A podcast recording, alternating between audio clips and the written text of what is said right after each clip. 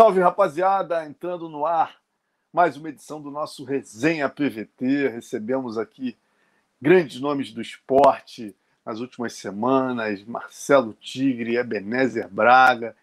E hoje eu tenho a honra de receber aqui um dos grandes treinadores do MMA nacional, né? na, na verdade, do MMA internacional, que ele fez nome, fez história aqui no Brasil, revelando grandes talentos do Rio Grande do Norte, do Nordeste em geral, e hoje em dia está né, tá sendo reconhecido, foi convidado pelo Ryan Bader para ser seu head coach. Jair Lourenço, como é que você está, meu amigo? Ô Marcelão, tudo bem, meu amigo? Prazer estar aqui falando com você mais uma vez no resenha. Sempre tive mal vontade de participar, acompanho sempre. Inclusive, acompanhei a última aí do Marcelo, o Marcelão estava lá, acho que foi a penúltima. Eu dei uma acompanhada, foi bem bacana também. E estou sempre aí lhe acompanhando, meu irmão. É, cara, eu te confesso que esse é o quadro que eu pô, adoro fazer o Conexão, conversar com a galera da UFC, mas o quadro que eu tenho mais prazer é conversar com vocês que fizeram história, meu irmão. Obrigado. Fico aqui ansioso para chegar na quinta e, e bater esse papão aqui com vocês, que são as lendas aí que construíram esse esporte nosso. Obrigado, e, meu pô, irmão. Jairzão, vamos começar contando. Já dei uma introdução aqui, né, galera? Eu falei do Ryan Bader, né? Mas vamos falar alguns nomes que passaram pela mão do Jair Nakimura, né? Vamos lá, você me corrija, me complemente, por favor, Jair. Renan Barão, Jussia Formiga, Cláudia Gadelha, é, Rony Marques, e que passaram na sua mão, vieram de outros estados. É, Gleison Tibal, né, que ainda está na guerra aí, Assuério Silva, é, Felipe Lins, né, que tá, agora está no, no UFC, Vai completando aí essa lista aí para mim. Muitos guerreiros, né? Tem o Lucas Lopes, Dinar Silva, Silmar Rodrigo. A gente tinha uma equipe, Marlon Silva, a gente tinha uma equipe, cara. Onde a gente chegava, a gente chamava atenção porque sabia que a luta dura, fosse de kimono, MMA, sem kimono, que fosse, Muay Thai, kickbox, sabiam que a luta dura, né? Inclusive lá em Natal, nós vencemos um estadual de wrestling e vencemos um estadual de judô né, um campeonato grande de judô e fomos campeões porque a gente participava de tudo mesmo. Porra, que bacana, né? Muita história. E antes de falar da tua parceria né, com Dedé, Kimura, Nova União, eu queria entender teu início na luta, né? Que eu te conheci indo cobrir os eventos no, pô, Natal ali, no, no, no, Nordeste, de uma forma geral, e pô, a primeira vez que eu vi teu nome era o Jair Lobo Mal. Aí eu falei, pô, rapaz. Aí no Nordeste sempre tem um apelido, né? Sempre Homem tem, terra, cara. Homem de Neve, é o Pantera Negra, tal, e Jair Lobo Mal. Aí eu falei, pô, quem deve ser essa fera, rapaz? Mas conta aí como é que surgiu esse apelido. Marcelão, esse apelido, cara, na verdade, foi um cara chamado He-Man, um lutador antigo. Você chegou a conhecer ele. Ele era desses caras que chegava na cidade desafiava todo mundo, sabe? É, ele era um peso pesado muito grande. Porra, conhecidíssimo. Desafiou o Zulu. Tem um vídeo na internet. Ele bateu no Zulu, né? Ele, ele Pô, ganhou o Zulu, cara. Bicho grande, rapaz. Nocauteou o Zulu. Eu, eu, tem até, galera, assistam, procurem na internet. É uma luta dele, se eu não me engano, com cinco ou seis. Cara. Ele luta com seis, inclusive a Suério tava numa dessas lutas com, com os amigos contra ele. A Suério era bem magrinho na época e subiu no ringue com mais uma galera contra ele, mas ele era muito forte, cara. Era uma coisa um monte, absurda. Um ele jogava a galera do ringue em cima da plateia, meu irmão, ninguém queria. Todo mundo descia. Ele pegava o primeiro, jogava, os outros já desciam logo, nem continuava o negócio. Porra. E esse e, cara e botou esse apelido, porque esse cara uhum. foi fazer uma luta. Ele chegou lá em Natal, desafiou todo mundo tal. E ele era amigo do Bunny, né? E ele até falou: desafio qualquer um, menos o pessoal do jiu-jitsu, porque a gente, nós somos amigos. Então ele ia muito lá no Bunny também treinar, né? É, inclusive o Resolu também já foi lá no, no, no Bânio algumas vezes, né? O, o, o Bânio trouxe. E, e eu sempre treinava com ele, mesmo ele sendo muito mais forte, eu também ainda era bem iniciante, mas eu sempre dava o meu melhor, me esforçava para treinar com ele. Às vezes eu notava a galera não queria ir, mas eu estava sempre, ó, precisar, tô aqui. Aí ele foi e botou esse apelido de. Rapaz, esse maguinho aqui, parece aquele. Ele falou, parecia aquele. Uns lobos, ele falou bem assim. Parece aqueles lobos de cidade que. Aquele lobo magrinho que encara tudo, não sei o quê. Foi e botou Lobo Mal. E botou esse apelido, não sei porquê. Eu tinha 16, 16 para 17 anos ainda. Eu nem tinha feito, nem tinha feito minha estreia no Vale Tudo ainda na época. pouco tempo depois eu lutei. Mas como é que você entra no jiu-jitsu? Tinha alguém na família, algum irmão, algum primo? Como é que começa a ter um interesse pelo jiu-jitsu? Pelo, pelo jiu-jitsu, né? Porque eu comecei Isso. antes do jiu-jitsu em outras artes marciais, mas no jiu-jitsu eu, tinha um, eu tenho um primo chamado, chamado Neto, Neto Pescoço, né? Ele é um cara, é um primo distante, mas é da, é da nossa família. E, e ele já treinava jiu-jitsu há, há um bom tempo. E eu já tinha feito alguns treinos de jiu-jitsu há anos atrás. Com... Meu primeiro treino de jiu-jitsu foi com o mestre Bani, né? Bani Cavalcante. Eu tinha treinado com ele alguns meses na época, mas aí ele mudou e eu era dificuldade de transporte ainda, eu tive que parar. E quando eu voltei, já foi com esse Neto Pescoço que me chamou para treinar. E eu fiquei treinando um tempo lá com o Alexandre Bosco, que hoje em dia já é falecido. E era faixa, na época era faixa roxa do Bani. E eu passei um tempo treinando com o Alexandre, e Alexandre sempre me levava lá no Bani, e, e depois o Bani mudou para o Alecrim, aí ficou bem próximo à, minha casa, e, e, e, aí eu comecei a treinar lá novamente, fui treinando, e foi que começou tudo, né? Eu, eu fiz meu primeiro, minha primeira luta de vale tudo, eu era faixa branca ainda, pra você ter uma ideia. Rapaz, Tinha 17 anos. Que loucura! Mas antes, deixa eu só entender essa tua, essa tua ligação com o Bani, para tu me explicar como é que eram porque uma das coisas que mais me impressionaram, né, cara, quando eu comecei a cobrir eventos no Brasil inteiro, na época do Vale Tudo, o pessoal falava: ah, não existe clima mais pesado do que você ir lutar em Curitiba na shootbox. Eu falei: olha que tem, meu amigo. Uma vez eu vi, eu vi uma pesagem do evento em Natal, não sei se foi esse que eu vi você lutando, meu irmão que tinha o Buda, tava o Buda e o Tigre na mesma área, e nego falando em morte, o caramba, eu, meu irmão, nunca vi um ambiente tão pesado, porque não era uma parada ali de chutebox, de rei, de, de, de porrada, tal, não, era parada de, de morte, meu irmão.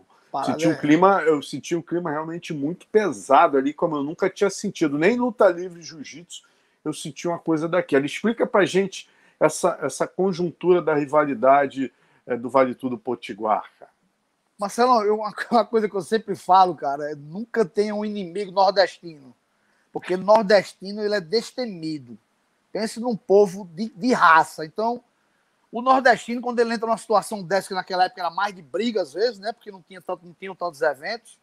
Então, ele vai ali como a gente estava conversando nos bastidores, né? Vai para matar ou morrer mesmo. Então, o nordestino tem muito aquele negócio da honra, sabe? De, de, da honra, de de lutar pela honra. Tem muito essa coisa. E foi uma coisa que eu tive que trabalhar muito a minha mente para superar. Não é que antes eu ficava muito nesse, nessa, nessa, às vezes com essa, essa coisa dentro de mim de muita guerra, de muita de briga, de enfrentar, de encarar.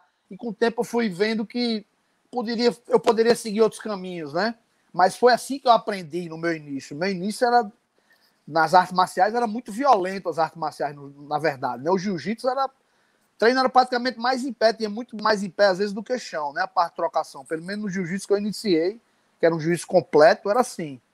E, e realmente isso aí foi uma das coisas que me deixou mais preparado para a luta, para tudo, foi esse início, essa base que eu tive. É, não precisa dizer é, é, quem era certo ou quem era errado, não. Só, só para a gente entender quais, quais eram, qual era a polarização em, em, em Natal, né? Que eu lembro que tinha, antes da Kimura, tinha o Bani, tinha um outro lado. Quais eram os lados? E depois ficou a Kimura e uma outra. Não precisa falar, falar, o que, que gerou. Isso aí a gente sabe que é, acaba gerando polêmica e, e, teve gente que, que brigou, teve coisa séria em cima disso, mas só para a gente entender quais eram, as, quais eram as polarizações e como que ficou depois da saída do Bunny de Natal, né? É, na época que o, que o, os primeiros atritos que existiram, né? Primeiro era o jiu-jitsu contra outras artes marciais. Então, como não tinham eventos, como não tinham eventos, então, assim, isso aí foi até o Bani que implantou dessa forma, né? Como não tinha evento, era meio que se encontrasse alguém de, de outra arte marcial, desafiava para mostrar a superioridade do jiu-jitsu, porque ninguém conhecia o jiu-jitsu, né? Até como Marcelo Tigre falou, a gente chamava jiu-jitsu lá em Natal, né? Ninguém sabia. Então, para mostrar como era a superioridade do jiu-jitsu sobre outras artes marciais. Então, começou gladiando com várias artes marciais até ter os desafios e, e começaram a ter os eventos de lutas disso aí, né? Aí teve jiu-jitsu contra Kung Fu, jiu-jitsu contra luta livre, tiveram vários, jiu-jitsu contra várias modalidades. E, e, isso é uma época que realmente foi bem no início, né? Então, depois começou o jiu-jitsu venceu praticamente todas as outras todas as, as, artes marciais, né? Não tinha mais com quem lutar de outras artes marciais. Teve um problema na época entre Buda e Bani, eles se separaram, né? Buda era um faixa preta do Bani. E quando ele se separou, uma, uma galera foi com ele. E o Marcelo ficou com Buda, e uma, ou com Bani. E o Marcelo já tinha sido aluno do Buda também no início, né? Inclusive, até falou na entrevista. E, e, e começou essa rivalidade muito forte de, do Bani com Buda, e Buda com Bani, Marcelo Tigre. Ficou aquela rivalidade muito forte, tanto que o Buda terminou até lutando com o Marcelo Tigre, né? Não sei se você lembra daquele evento aí. É, ele fez o combate, pô. Isso, no evento que o Renzo lutou com o Eugênio Tadeu, né? Se eu não me engano. e terminou, culminou nessa luta. Então foi bem aí. Já depois de. Aí teve essa rivalidade. Depois da segunda rivalidade já foi depois da Kimura, que era com uma academia chamada Combate Real, que era do professor Rodrigo Vanderlei, que é um amigo meu de muitos anos. Inclusive eu e ele nunca tivemos nenhum tipo de problema. O problema era os alunos mesmo que queriam provar e não tinha. E mesma coisa do Vale Tudo na época, não tinha competição de jiu-jitsu. Então os caras às vezes ficavam por aí se olhando, e qual será a melhor academia? Qual será o melhor lutador? E muitas vezes terminava em briga. Aí depois teve o primeiro campeonato, inclusive foi o Rodrigo Vanderlei que, que organizou. Ele fez, a gente tem que já ir botar esse cara para lutar um com o outro mesmo, cara, porque os caras não querem lutar no meio da rua. Eu digo, meu irmão, é o que eu mais quero, cara. Todos os campeonatos que a gente entra, a sua galera não tá entrando. Aí ele fez, irmão, mas vai entrar todo mundo agora, eu vou organizar um campeonato. E eu sempre gostei muito dele, confio nele. Digo, meu irmão, pode fazer. E ele fez lá tudo direitinho. Inclusive, contagem de pontos, ele que fez tudo. E depois desse campeonato, a gente foi muito superior, né? No, no geral, em todas as lutas. Aqueles caras que brigaram na rua, se enfrentaram no tatame, né? Inclusive, tem uma luta de Lucas Lopes contra Renato Chocolate. Foi uma luta, na época, esperada. E o Lucas finalizou ele. Foi, foi assim. Nessa época aí, a gente mostrou o nosso nível técnico, né? A gente chegou com meia guarda, ninguém conhecia meia guarda ainda. É, eu acho que pouca gente no Rio conhecia meia guarda, a gente já, já fazia meia guarda há muito tempo. E, e, isso foi uma coisa que deu muita vantagem durante as lutas. E a parte de queda, né? A gente sempre treinou muita queda, sem kimono de kimono. Então, a partir disso aí, começou o negócio a profissionalizar.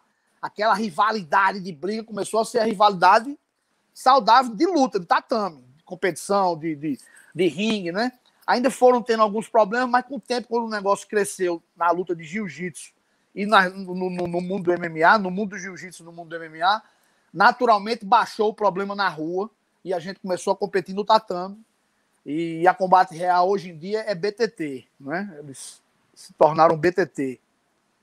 E falando em BTT, uma coisa, Marcelo, que no início, que mais fez a Kimura crescer, aparecer para o mundo, ninguém queria enfrentar a Chutebox e BTT. Só a Shooterbox queria BTT e BTT queria Shooterbox, mas outras equipes, a maioria não queriam.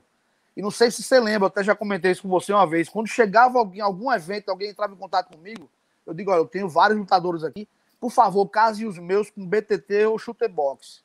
Porque eles estão prontos para vencer os caras. Os caras é mesmo pensador de guerra, é, pode botar. Muitas vezes ganhava, muitas vezes perdia, né? Não tinha jeito, mas a galera ia com vontade, ia para vencer. E ia sempre muito preparado. Então, foi aí que a gente começou a aparecer no mundo da luta, né? Pô, meu amigo, eu vou só lembrar do Bitet Combat que você botou o Silmar Rodrigo para lutar com o Paulo Filho, né? De quem queria o Paulão naquela época, né? Quem queria o Paulão? você foi lá e botou o Silmar e foi lutão, né? E cara? ainda perdi um dinheiro, né, cara? Que eu apostei, tinha certeza que o Silmar ia ganhar. Pra você ter uma ideia como eu confiava no meu atleta, mesmo ele tendo só 20 anos e três lutas de, de MMA, três ou quatro na época, eu apostava que ele ia vencer, que ele ia conseguir nocautear mas ele não conseguiu segurar as quedas do Paulão, mas uma coisa que me impressionou, que todo mundo se impressionou, foi que o Paulão em nenhum momento conseguiu passar a guarda dele. Todo o tempo ele tentou raspar e levantou, conseguiu voltar em pé todo o tempo na luta, mas o Paulão foi superior na parte de queda e venceu a luta, mas foi até o final, a luta duríssima. Quando o Paulão pegava todo mundo, né, cara? E essa luta foi duríssima. Paulão até Pô. hoje comenta. É verdade. O batia no cara e o cara ficava do mesmo jeito, o rosto dele não mudava. Outro clássico assim com a chutebox, eu não estou lembrando nenhum com a chutebox. Que atleta teu lutou com a chutebox? Cara, tiveram, tiveram vários. Um, um bem marcante foi na luta principal do Lucas Lopes com, com. Deixa eu trocar aqui. O Lucas Lopes com. Cyborg. Até esqueci agora, cara. Do bem antigo. Um, um, um... Nilson de Castro? Nilson de Castro, foi isso mesmo. Nilson Castro. Eu devia estar nesse. Foi aonde esse? Foi uma luta principal no Meca. Ah, tava lá, tava lá, tava lá. E quando chegou lá, meu irmão, a galera quis dar pressão na gente e você e a gente do Nordeste não tem medo de pressão, né? Então, eu pensei até que nem ia ter luta, porque a confusão começou já na pesagem, né? Os caras querem intimidar, eu digo, ó, meu irmão, aqui, até usei uma palavra meio grosseira, eu digo, ó, a gente tem duas bolas no Nordeste, aqui, em qualquer lugar do mundo, a gente vai ter as mesmas bolinhas aqui embaixo, então não tem que ter medo de ninguém. Então, nenhum momento os caras conseguiram intimidar a gente, nenhum momento. Mas, assim, realmente o, o Nilson estava bem preparado. Gente, nós pegamos a luta, eu acho que com duas semanas só. O Lucas não, não conseguiu se preparar bem. Mas mérito total do Nilson, conseguiu defender as quedas, trocou bem em pé e venceu a luta.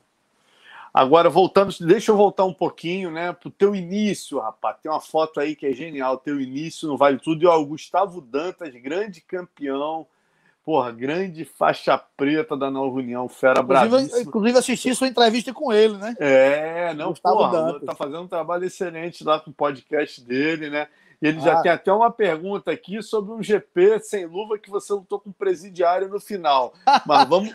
Isso é o vamos... Gustavo que botou essa, foi? É. Ele gosta ele, dessa, Essa história cara. aí, galera, segura um pouquinho. Quero saber a tua estreia, não foi essa do GP, né? Não. Que tava o Carson. Conta essa estreia. Léo, joga pra gente essa foto uma foto que tá ele bem novinho, tá o Carson atrás, o Ricardão, olha aí, valeu, Léo. Aqui, rapaz. Narra pra gente quem tá nessa foto aí, rapaz. Cara, aqui tá o Marcelo Tigre, aqui tá o Ricardão, Carson Grace, é o Jairo Jabá, um lutador antigo ali, Gilvan Salles, no canto esquerdo, o Bani Cavalcante entre o Marcelo Tigre e entre o Gilvan, Gilvan entre o Gilvan Salles.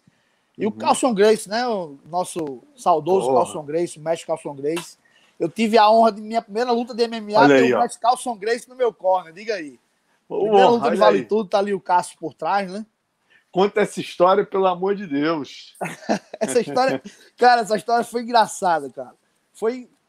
Essa história foi o seguinte: teve nessa época desse, desse desafio de, de, contra as artes marciais, né? Aí teve um que foi Kung Fu e luta livre contra o Jiu-Jitsu. Os caras do Kung Fu estavam treinando luta livre, né? E, e, treinando na época full contato, porque o Kung Fu foi meio que virando full contato. E, e, antes de ser kickbox, Muay Thai, né? Foi full contact. E, então as pessoas do, do Kung Fu estavam treinando full contact e luta livre. E teve esse desafio. E um cara ia lutar com um cara chamado Sombra, um cara bem antigo lá de Natal. É, veio desde o Kung Fu, kickbox, um cara strike, é, é, full contact. Era bom, de, muito bom em pé e bem forte, né? E o cara que ia lutar com ele, é, eu não sei se eu acho que a mãe não deixou, alguém da família não deixou o cara lutar. O cara também era bem jovem, devia ter 20 anos, e eu tinha 17, cara. 16 para 17, acho que eu já tinha 17. E aí o Bando chegou na academia e perguntou, cara, tem uma vaga, alguém tá afim de lutar? Eu levantei a mão na hora, digo eu. Aí ele ficou meio assim, eu vi que ele não gostou muito, porque ele preferia que outros caras graduados levantassem a mão, né? Tinha outros caras mais experientes no, no agarrado do que eu, né? Embora eu já tenha treinado muita parte em pé antes do jiu-jitsu. Mas aí o Bani fez, meu irmão, você quer mesmo? É, pra, é com sombra e tal. Aí me mostrou a foto dele num cartaz. Eu disse, pode botar, tô pronto para lutar com ele. Aí o Bani foi e botou, cara. Nunca mais eu esqueço. Ele acreditou e botou a parada. Aí eu acho que foi uma das primeiras lutas da noite. E eu disse a meu pai o seguinte: como eu era de menor, meu pai tinha que assinar, né? Eu disse, pai, ó. Aí o Dover, um cara chamado Dover, um cara que fazia os eventos, fez um contrato bem grande com várias páginas eu digo, ah, tá bom, mas meu pai não vai ler isso tudo, ele não vai querer ler isso. Eu digo, pai, é um campeonato de jiu-jitsu, vai ter umas lutas, e eu vou participar de uma de jiu-jitsu sem kimono e tal. É, aí ele, tá bom, meu filho, bacana. Aí eu acho que foi numa, tipo, umas semanas da luta no máximo, ele assinou o contrato. Aí eu lutei numa sexta. Eu lutei numa sexta. Marcelo, quando começou a luta, cara, eu corri numa ira, numa vontade tão grande que eu acho que o Verdun, quando fez aquilo com o Napão naquele, no Jungle Fight, eu acho que ele deve ter aprendido comigo. Que eu saí daquele jeito, cara, correndo, pulei com os dois pés no peito do negão mesmo, caímos dois no chão, eu e ele. Aí eu levantei rápido, ele levantou também, começamos a trocar porrada. Diferença de peso, dele. não? Diferença é? de peso? Diferença de peso? Cara, eu acho que ele era um pouco mais pesado, mas não era muito, não. Uhum. Era um pouco mais. Mas era sem luva, né? Aí eu comecei a dar um low kick, ele jogava umas mãos, Marcelo, que eu lembro que eu sentia até o vento assim passando de cara. ali não foi nem a técnica que me salvou, não. Foi Deus mesmo, porque foi sorte. Se tivesse pego.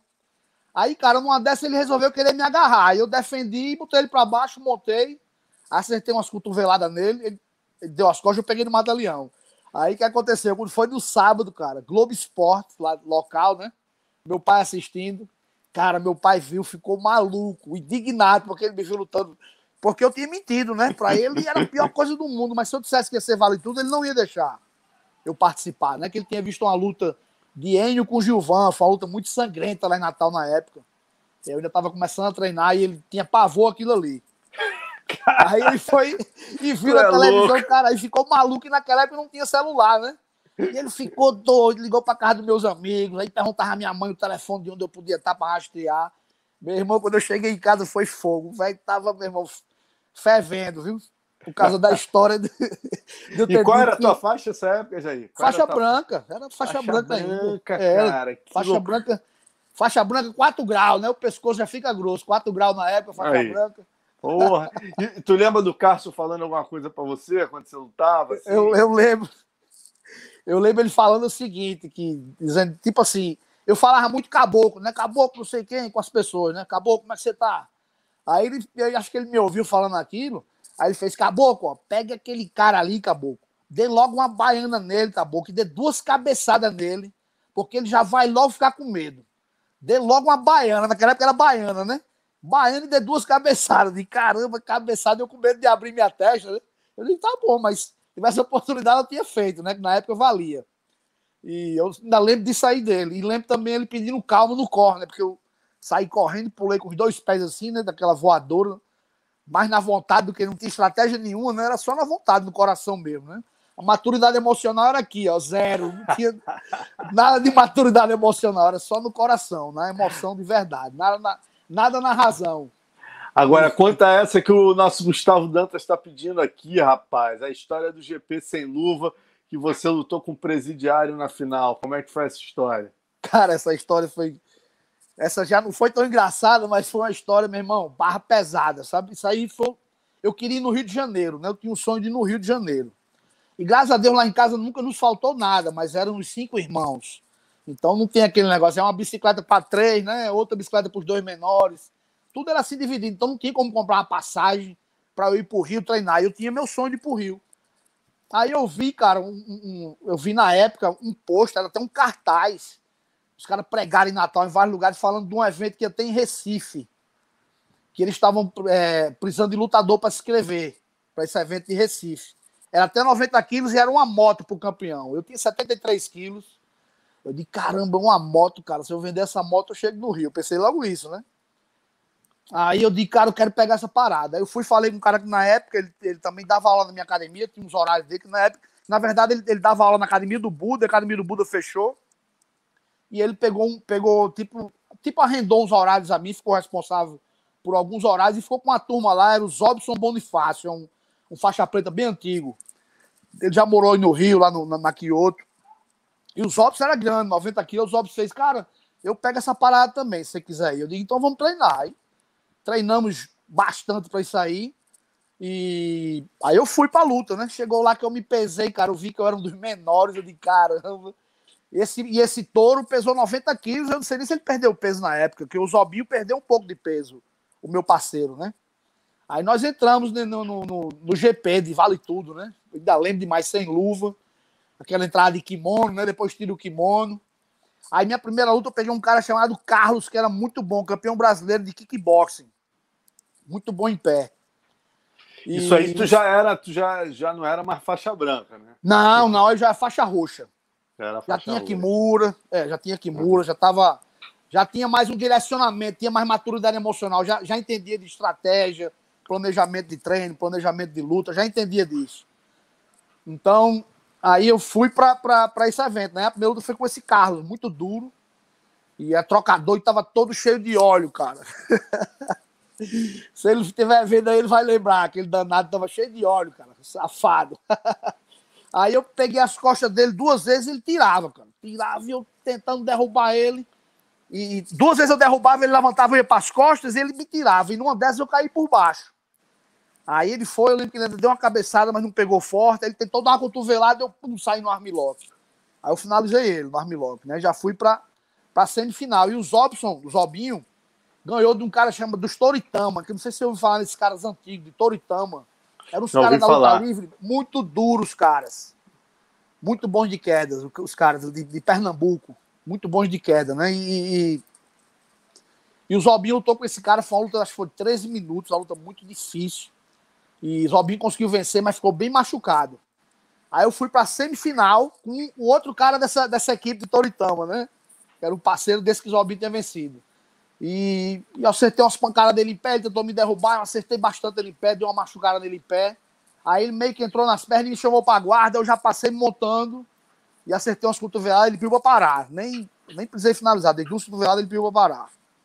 E o Zobinho foi lutar com esse presidiário, o Touro. Esse Touro era muito famoso aí no Nordeste, porque ele era um cara que foi assaltante de banco e, e, e ele era preso né, no, no presídio. E quando chegava estuprador lá, cara metida braba, não sei o que, jogavam com ele lá no presídio.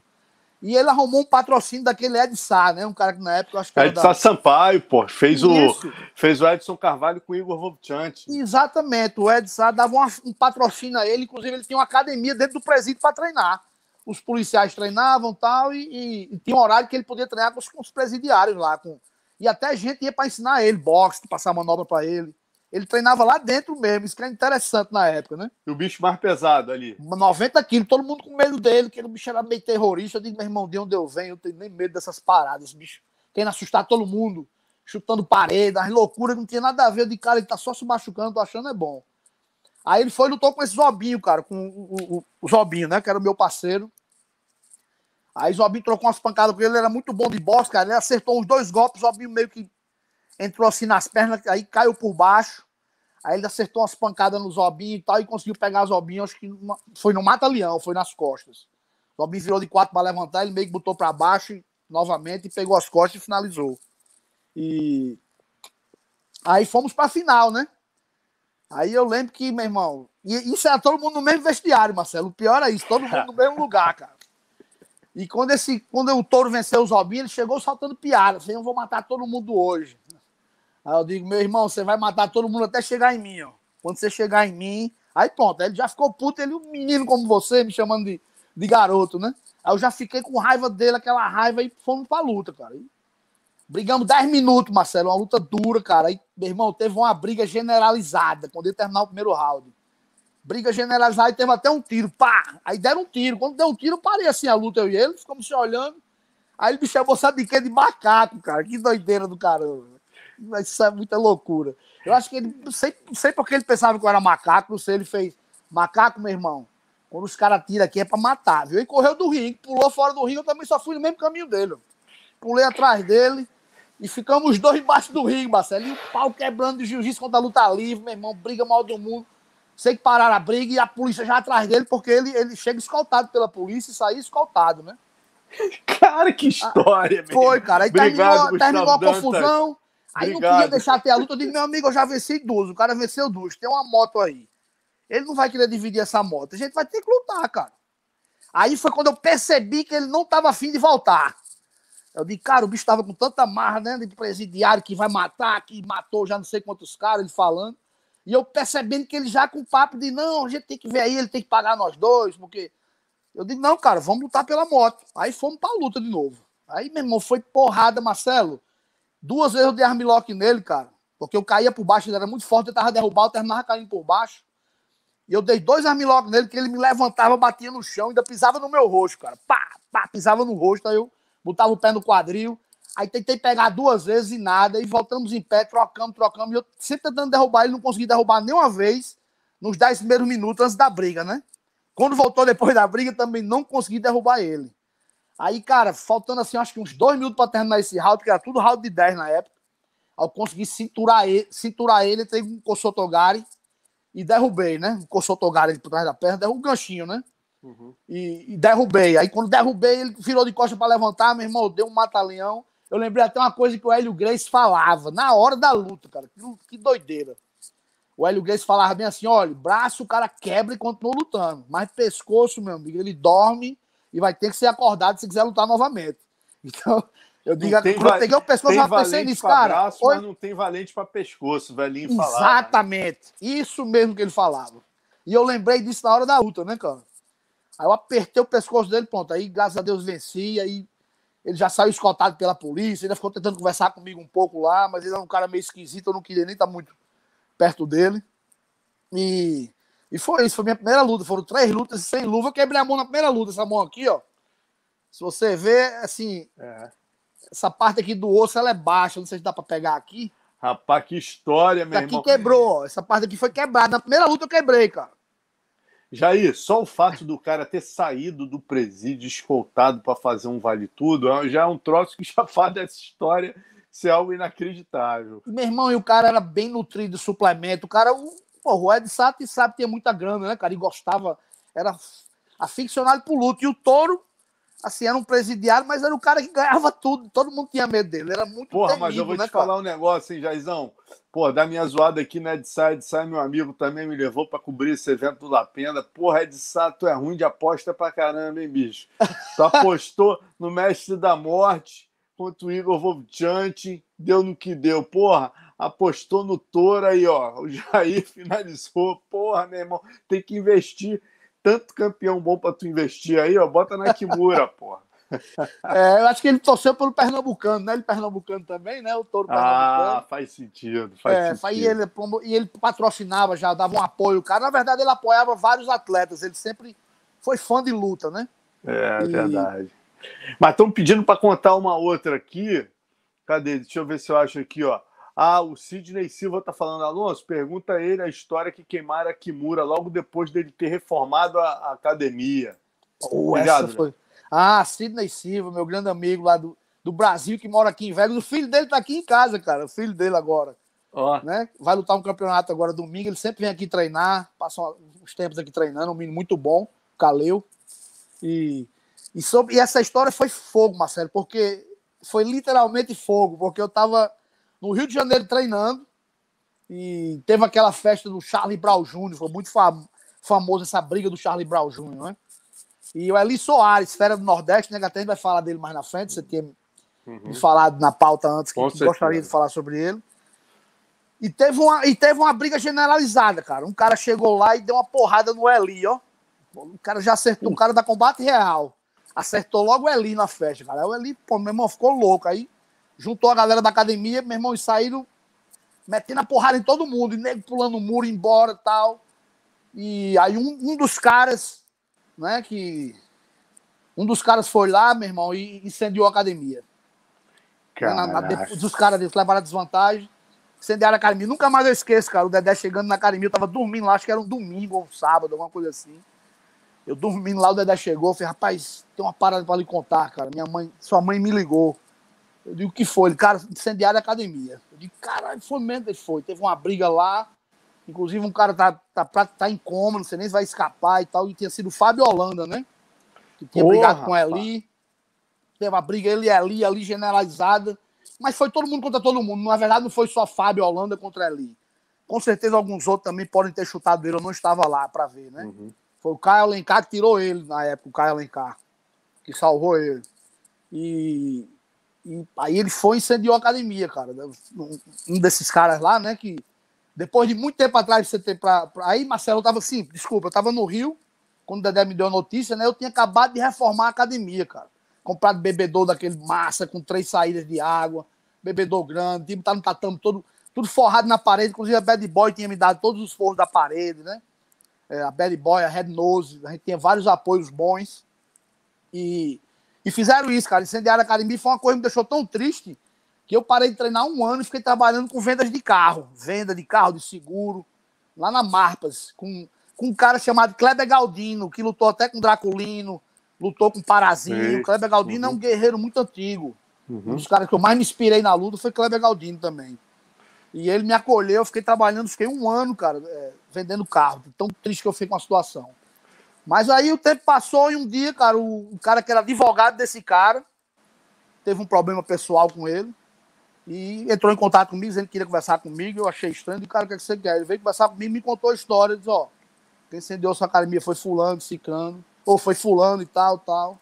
Eu disse: Cara, se eu pegar Fulano, você se arrocha em dizer que você me disse, porque eu já fui atrás dele duas vezes e ele jurou pela mãe dele que não tinha sido ele. Aí ele fez, meu irmão, pode ir com a minha rocha. Aí pronto, cara. Aí naquele tempo, maturidade emocional muito pouca, né? Eu já tinha visto o cara uma vez numa festa, tipo, fui na festa atrás dele, perguntei, cara, foi você que acendeu a academia? Ele, não, eu juro pela minha mãe. Ele é um cara muito grande, forte. Né? É... Inclusive o Patrick falou o nome dele numa entrevista aqui, cara. O Patrick, achei até que ele foi um pouco infeliz na entrevista. Porque ele falou uhum. assim que tipo que chocolate merecia uma estátua, alguma coisa do tipo. Uhum. E, e ele não tinha nada a ver com o problema na época. Ele nem entendia o que era Patrick, ele era uma criança praticamente. Então não tinha nem que estar. Tá falando isso realmente. E eles, e eles nunca tiveram nenhum problema com a Kimura. Patrick, Patrício, ninguém de lá. Mas uhum. ele deu isso aí, uma, entrevista que ele quis dar, né? Fala o que quiser, como eu posso falar o que quero também. E, mas eu achei que ele foi infeliz nisso aí, porque o cara incendiou meu trabalho de muitos anos, né, cara? Naquela época eu não tinha a condição financeira que tenho hoje, era muito difícil. Né? Já estava no Rio ali com dificuldade de me manter. Quando volta, academia incendiada, não tive como reconstruir a academia, né? Eu tive que trabalhar para poder juntar dinheiro e aos poucos ir reconstruindo a academia. Mas você, chegou a botar ele na justiça com apoio desse advogado? Não, ele... cara, o que aconteceu? Ele teve um campeonato e, e como eu já tinha encontrado com ele nessa festa que eu fui lá diretamente falar com ele, e ele tinha jurado que não tinha sido ele, aí depois que o advogado me falou, teve um campeonato pouco tempo depois, um campeonato de equipes, que era até a Denúbio Melo estava falando, fazendo. Aí eu cheguei, passei por ele assim uma hora, digo, ó, no final, acabou, eu quero falar com você. Aí ele já veio meio que se alterando, meio que se inchando e dizendo o que é, não sei o quê. Eu disse, cara, já tô sabendo que foi você. No final a gente conversa. Ele, então vamos. Aí, tipo assim, não sei o que foi que ele falou na, na hora que meio que eu não aguentei, cara. Eu já eu ia esperar para quando terminasse, né? Mas aí eu ia tentar chamar ele para academia, fazer uma coisa, nós dois, né? Mas não tive maturidade emocional para administrar isso. É, pedi muita desculpa aos meus alunos, que acabou o campeonato, eu ainda era bem jovem, né? Eu era bem jovem mesmo. E eu terminei, meu irmão, indo nas vias de fato com ele mesmo nesse campeonato. E ainda lembro assim, com a hora que eu derrubei ele, eu tentei pegar o dedo dele, a raiva era tão grande, que eu ia arrancar o dedo dele, cara. Aí um ex-aluno meu, Ricardo Oliveira, me tirou. Na hora que eu tava com o dedo dele assim na mão, eu na meia guarda peguei o dedo, aí Ricardo Oliveira me tirou. Ele ia ficar sem o dedo. Mas Pô, hoje imagino, em dia, cara, eu até. É ele veio uma época falar comigo. Hoje em dia ele é um cara que mudou muito. Tá muito mudado. E até que prova o contrário, eu não tenho que dizer que o cara não mudou. Para mim, ele mudou, que nunca mais eu vi em festa, nem em confusão, nem falando mal de ninguém, só vejo ele competindo no jiu-jitsu. Ele veio falar comigo, hoje em dia ele é da igreja, é crente, me pediu perdão. E... e hoje em dia, cara, eu relevei de sair. Não vou dizer a ele que vou ser amigo dele, mas onde eu encontrar com ele, até falo hoje em dia, porque ele me pediu perdão, acho uma coisa o cara tem que ter muita coragem, muita coragem para pedir perdão a outro homem. Ele foi muito homem nesse sentido, né? E pediu perdão e hoje em dia eu deixei isso para lá. que agora você está me contando a curiosidade, né? Os, os irmãos Pitbull, a origem deles é dessa combate real? Eles vieram da combate real não? Não, então por isso até que eu falei que o Patrick foi infeliz no comentário, porque eles nunca foram nem da combate real. Eles eram da Kyoto. Daqui outro, né? exatamente. Mas eles tinham, no início, eles tinham treinado um pouco com um cara chamado Gustavo Maguinho, que era da Combate Real, bem no início, mas depois eles ficaram na APAN, e da APAN juntaram com a Kyoto, né, do, do, do, professor Alexandre Bosco, que hoje em dia já morreu, foi meu professor também. E, e aí deram continuidade até que Bosco faleceu. Depois que Bosco faleceu, eles abriram a Pitbull Brothers estão fazendo um trabalho também espetacular hoje em dia. Quer Muito dizer, bom. Você vê, né, trabalho... né, rapaz? Natal vocês tinham que batalhar, o Bitete foi levar o Bitete Combat para aí, era uma guerra, né? E tal. Hoje em dia, pô, vocês têm duas potências aí mundiais, né, cara? Que Mura, Nova União, a parceria de vocês aí. E o Pitbull Brothers, pô, o, pô, o Borrachinha saiu lá de Minas para treinar com os, com os irmãos Pitbull, né? E poucas vezes a gente viu o Bellator chamando mais atenção do que o UFC é o que vai acontecer no próximo sábado, né? A luta do Patrício com o Eddie McGee. Eu tô vendo todo mundo falar, cara, eu não, quero, eu não vou ver nem o UFC no mesmo horário. Porra, o Eddie McGee com, com, com, com o Pitbull é a luta né, que, que mais me interessa. Porra. É, verdade. Como é, é que você vê essa luta, até? Eu vou te pedir tua, teu pitaco aí desse Eddie McGee e Patrício Pitbull. Cara, eu acho que vai dar Patrício. Eu acho que a experiência, a maior quantidade de lutas, vai, vai fazer a diferença, né? Algumas pessoas ficam, não, mas o cara nunca perdeu. Eu digo, é, ele nunca perdeu, mas ele só tem 17 lutas, é praticamente a metade do que Patrick tem. Aí alguns falam, é, Patrick perdeu, Pat... ou Patrício, desculpa, perdeu algumas vezes, acho que foi três ou quatro vezes, nem perdeu muitas vezes. Eu digo, cara, todo mundo se enfrentar todos, em algum momento, vai perder. Né? E muitos, quando perdem, desistem, e outros vão fazer daquilo ali um aprendizado, né? Eu sempre falo, cara, você vai para uma luta, tem um momento de você vai para vencer ou para aprender. Mas se você encarar com positividade, de qualquer maneira você vai estar tá ganhando, vai estar tá aprendendo. E eu vejo ele mais experiente. É, eu acho que ali na 66 é muito difícil alguém para ele ganhar ali no, no, evento, no Bellator. E, inclusive, na 70 também acho difícil alguém ganhar dele. Pode ser que algum vence. É, eu acho que ele nocaute, nocautearia todos. Inclusive, se ele lutasse com o irmão dele, que nunca vai acontecer, eu acho que ele nocautearia também, ou finalizaria o irmão, ou, ou, ou qualquer um da, da, da, categoria. Né? Eu conheço alguns lutadores, tem alguns bem duros, inclusive vai ter a disputa de título agora mas eu acho que ele tem condições de vencer na 66 e na 70. Maravilha, Jair. Deixa eu te... O Léo estava até me chamando a atenção aqui. Toda hora eu falo Kimura, Nova União, e, e já há muito tempo é só Kimura, né? Não está mais Kimura, Nova União. Mas me conta como é que foi esse início dessa parceria tu, tua com o Dedé, né, cara? Que trouxe tantos frutos. Você levou grandes talentos para ele, como eu já falei, Claudinha, Renan Barão, que veio a ser campeão do UFC, né, Jussia Formiga e tantos outros. E, e, obviamente trocaram muito, né? Você também aprendeu muito com ele, sempre foi muito bem recebido lá, como todos os seus atletas. Como começa essa parceria? Cara, eu aprendi e aprendo muito com o Dedé até hoje, né? E eu sou um cara que eu sempre falo que eu tive muita sorte por ter tido a oportunidade de viajar tanto com ele e ter tido tanta intimidade com ele, com a família, né? É, ele veio aqui para Orlando para o seminário, me convidou, fui lá, foi na época que ele me deu o quinto grau. E a gente ficou em família, todo mundo junto. Sempre que eu vou lá no Rio, eu vou na casa dele. Então, sempre é um, é um prazer muito grande. E a gente, na verdade, assim, hoje em dia não dá para ser mais Kimura e Nova União. A Nova União não aceita mais que bote o nome de uma academia. Tipo Feijão Nova União, Marola Nova União, ou Kimura Nova União, é tudo Nova União. Mas nos campeonatos, inclusive no brasileiro do ano passado, nós entramos como Nova União para fortalecer, porque nós estamos ainda na ave da Nova União, do mesmo jeito. É, no próximo campeonato, agora, acho que o brasileiro, né, o próximo brasileiro, vamos entrar como Nova União também para fortalecer, porque a gente deve muito à Nova União. Nova União fez muito por nós. Tenho certeza também nós trabalhamos muito pelo crescimento da Nova União. Sempre foi uma parceria, mas você sabe, inclusive, uma vez você me entrevistou há muito tempo e eu, eu, falei que até alguma pessoa tinha comentado que o Dedé tirava meu brilho, né? Não, só falam em Dedé, que Barão é aluno do Dedé. Eu digo, cara, o Dedé é mais conhecido do que eu, mais antigo do que eu no, no, no esporte. É normal que, que chame a atenção dele, né? Mais para ele, mas nenhum momento o Dedé fica, eu sou o técnico de Barão, eu formei Barão. Ele fala, eu, Jair, sempre. O Dedé nunca foi aquele de querer chamar o holofote para ele, né? Então eu digo, ó, cara, ele não, ele não apaga meu brilho, não, ele me dá é luz. E até hoje, assim, eu aprendo muito com ele. É, na época que teve que separar de Kimura Nova União, foi uma separação que teve com todos. Hoje em dia você vê que é só Nova União. Não existe mais um time e Nova União, né? Como se a Nova União fosse até menor, né? Até o Dedé falou já, e olha, hoje em dia, cara, graças a Deus, Nova União e a Kimura estão muito grandes. Ele até falou assim, na, na, humildade do Dedé, você vê como ele é um cara humilde. Ele falou, cara, eu acho que a Kimura tá com um nome até maior do que a Nova União. Você tá morando aí, tem que usar mais o nome Kimura. Eu digo, Dedé, você é muito humilde mesmo, cara, porque realmente a Kimura está crescendo, mas a Nova União ainda é um nome bem maior. Mesmo a Kimura sendo mais antiga que a Nova União, porque quando, quando eu comecei a treinar com o Dedé, nem era Nova União, era Pederneiras ainda, né? É, ali na Senador Vergueiros ainda. Na, na, ali em cima, embaixo do, em cima do Unibanco, né? Então, Ele ali, te deu a faixa preta? Foi, foi... foi, foi. Faixa marrom e preta foi com o Dedé, marrom e preta. E quando eu te conheci aqui competindo, que você competia muito de kimono e sem kimono, que eu falava, pô, esse cara é sinistro, o cara compete, né? Que teve aquela tua luta com Gesias tal.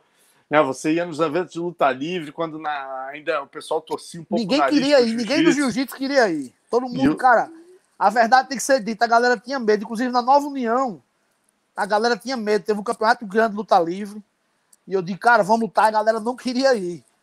Aí ninguém do Rio de Janeiro, BTT, nenhuma equipe queria entrar. Aí fomos eu e a galera do Natal. Nós entramos, lutamos lá. Eu fiz cinco lutas, né? O final foi com Gesias. Lucas também acho que fez quatro, três ou quatro lutas. Como é que foi e... tua final com o Gesias? Tu, tu, tu, Cara, tu ganhou de mais final... alguém? Alguém conhecido da luta livre também? Cara, foi assim. Cara, a primeira luta foi um cara muito conhecido, era Ângelo, alguma coisa, esqueci o nome dele, era bem duro. Aí eu peguei numa chave de calcanhar. Eu lembro que eu finalizei três lutas e duas foram, foram por ponto. A final com o Gesias foi uma luta muito polêmica até hoje, porque, porque na época, se caísse por baixo, ou era dois pontos da queda, ou se fosse uma puxada para a guarda, era um, menos um chamava, né? Na época era menos um, ia, ia tipo ponto pro, pro adversário, né? Você não podia cair por baixo. E durante o primeiro round, eu com o Gesias, duas vezes ele entrou na minha perna, eu defendi, ele caiu por baixo, eu fazendo meia guarda e levantou. E ele fez meia guarda mais de 30 segundos, eu tentando, eu tentando passar, ele fazendo meia guarda, ele levantava. Então, quando terminou esse round, eu disse, cara, eu ganhei a luta. Já saí comemorando e tal. Aí o cara fez, não, vai ter que ter prorrogação. Eu disse, cara, mas eu não fiz pontuação duas vezes, duas vezes ele caiu por baixo. Não, não, vai ter que ter prorrogação, porque você não derrubou ele. Eu disse, cara, mas a regra diz que se puxar para guarda é menos um. Então, se ele tá por baixo, ou é dois ou é um. Aí ficou a confusão e o cara, o árbitro, era professor dele na época, né? Do Gesias. Aí voltando para a primeira prorrogação, é, eu, lem eu, lembro que antes, já no primeiro round, antes da prorrogação, assim começou, o Gesias entrou na minha perna, cara, ele levantou, eu girei no ar e caí em pé, cara, assim, parecida aquela parada que o Rickson Do fez. Do Rickson com... No instinto. Com Yamamoto. Mortal. Caí hum. em pé. Aí continuamos a luta, foi quando ele caiu por baixo duas vezes. Aí na primeira prorrogação, foi bem duro e tal, ficou por ali, mas eu entrei nas pernas dele umas três vezes, fiquei tentando entrar, ele também tentou entrar na minha. E aí foi bem dura essa prorrogação e teve uma segunda prorrogação. Na segunda prorrogação, os dois entraram na chave de pé, eu e ele ficamos um minuto, eu tentando no calcanhar, indo pra botinha, pra Kimura, variando. Pô, até quando terminou, o cara deu pra ele a, a luta. Aí foi polêmico, mas é, é, isso, foi duro, também não tenho que não tenho do que reclamar. Luta dura, não tenho o que reclamar, né? Deixar na mão do essa, juiz essa não tem como reclamar. Copa, Copa Ciclone do, do Mário Miglioli, essa não? Eu, eu, eu lá na eu acho que foi essa governo, mesmo, foi essa foi mesmo. lá no, no, no O Mário Miglioli era o professor né? dele? Mário é, Miglioli? O, o Mário Miglioli não. O Jesus treinava mais com a galera lá de Campo Grande, se eu não me engano, com o Corval. Mas o, o Mário Migliori era o organizador do eu evento. Não sei se o Mário estava arbitrando ou se era alguém lá de, que morava com o José, de onde o Gesias morava, não sei. Mas me falaram que o Arthur era professor dele, mas aquilo também pode ser que não seja, né? Pode uhum. ser. Eu não conheço Não, não, eu, eu, eu, tô perguntando, eu tô perguntando porque eu não tô lembrando, eu cobria todos os eventos de luta livre, né? E esse, cara, eu, eu lembro de você lutando com ele lá na Ilha do Governador. E na Ilha isso do Governador era, era é, isso mesmo. Eventaço. E, e aí, quer dizer, você como aluno do Dedé, o Dedé foi um cara, né? É importante a gente lembrar, né, Jair? Lá nos anos 90, né, começou essa coisa de parceria, aliança, juntou ali todos os alunos do Jacaré, mais o Castelo, que era aluno do Pinduca. É, e o Dedé foi um dos primeiros também a ter essa visão e juntar com o Wendel, tem até uma foto aí, você, o Wendel e o Dedé, né? Isso. Aí ele juntou com o Wendel, se eu não me engano, foi com com o Jucão também, que era a força de Petrópolis, que era de Teresópolis, que era muito grande, o Wendel, que trazia os grandes talentos do subúrbio, como o Léo Santos, né? o, o Wendel Alexander, né? o Wendel não, o Wagner. Wagner Fabiano, Wagner Fabiano, e, pô, e o pessoal de Teresópolis também era uma potência. O Wendel ganhava tudo nas crianças e tinha muitos talentos para os adultos. E aí o Dedé teve toda essa visão, e ele deve ter percebido também a força do, do, que você tinha de talentos no Nordeste, né, Jair? Isso, Dedé, a primeira vez que ele viu alguém nosso em ação foi. Primeiro ele viu o Eli, né? Já viu o Eli lutando antes, né? O Eli era bem conhecido, né? Eli Soares. Mas a primeira vez que ele foi para um evento, que a gente foi junto, foi um evento que eu botei um, um aluno chamado Dinarte, Dinarte Silva no GP. Opa, conheço. Dinarte Silva lutou com o Peterson Melo na primeira luta. Peterson Melo tem umas 20 lutas, 10 lutas ou mais. Tinha lutado de vencer duas vezes, ter sido campeão. E Dinarte nunca tinha lutado e tinha acabado de fazer 18 anos, estava no exército. Aí todo mundo, caramba, já vai ser massacrado. E meu irmão, o negão pode perder, mas o negão sabe brigar em pé, sabe derrubar e sabe chão, igual o outro sabe. O outro tem mais experiência, mas ele tem a vontade e, e não tem responsabilidade nenhuma. Ele vai entrar para matar ou morrer mesmo. E foi o que aconteceu, cara. Foi uma briga braba os dois. Eu lembro que o Peterson Melo meteu, montou nele ainda, meteu a porrada e quando levantou, Ele deu um knockdown no Peterson, cara. Ele meteu uma porrada no Peterson, uma luta duríssima. Aí deram pra Dinarte, o mestre Luiz Alves ficou puto. E uma das coisas que eu achei mais interessante em Dedé, que Dedé é um cabo, é um sujeito muito homem, muito macho aquele velho.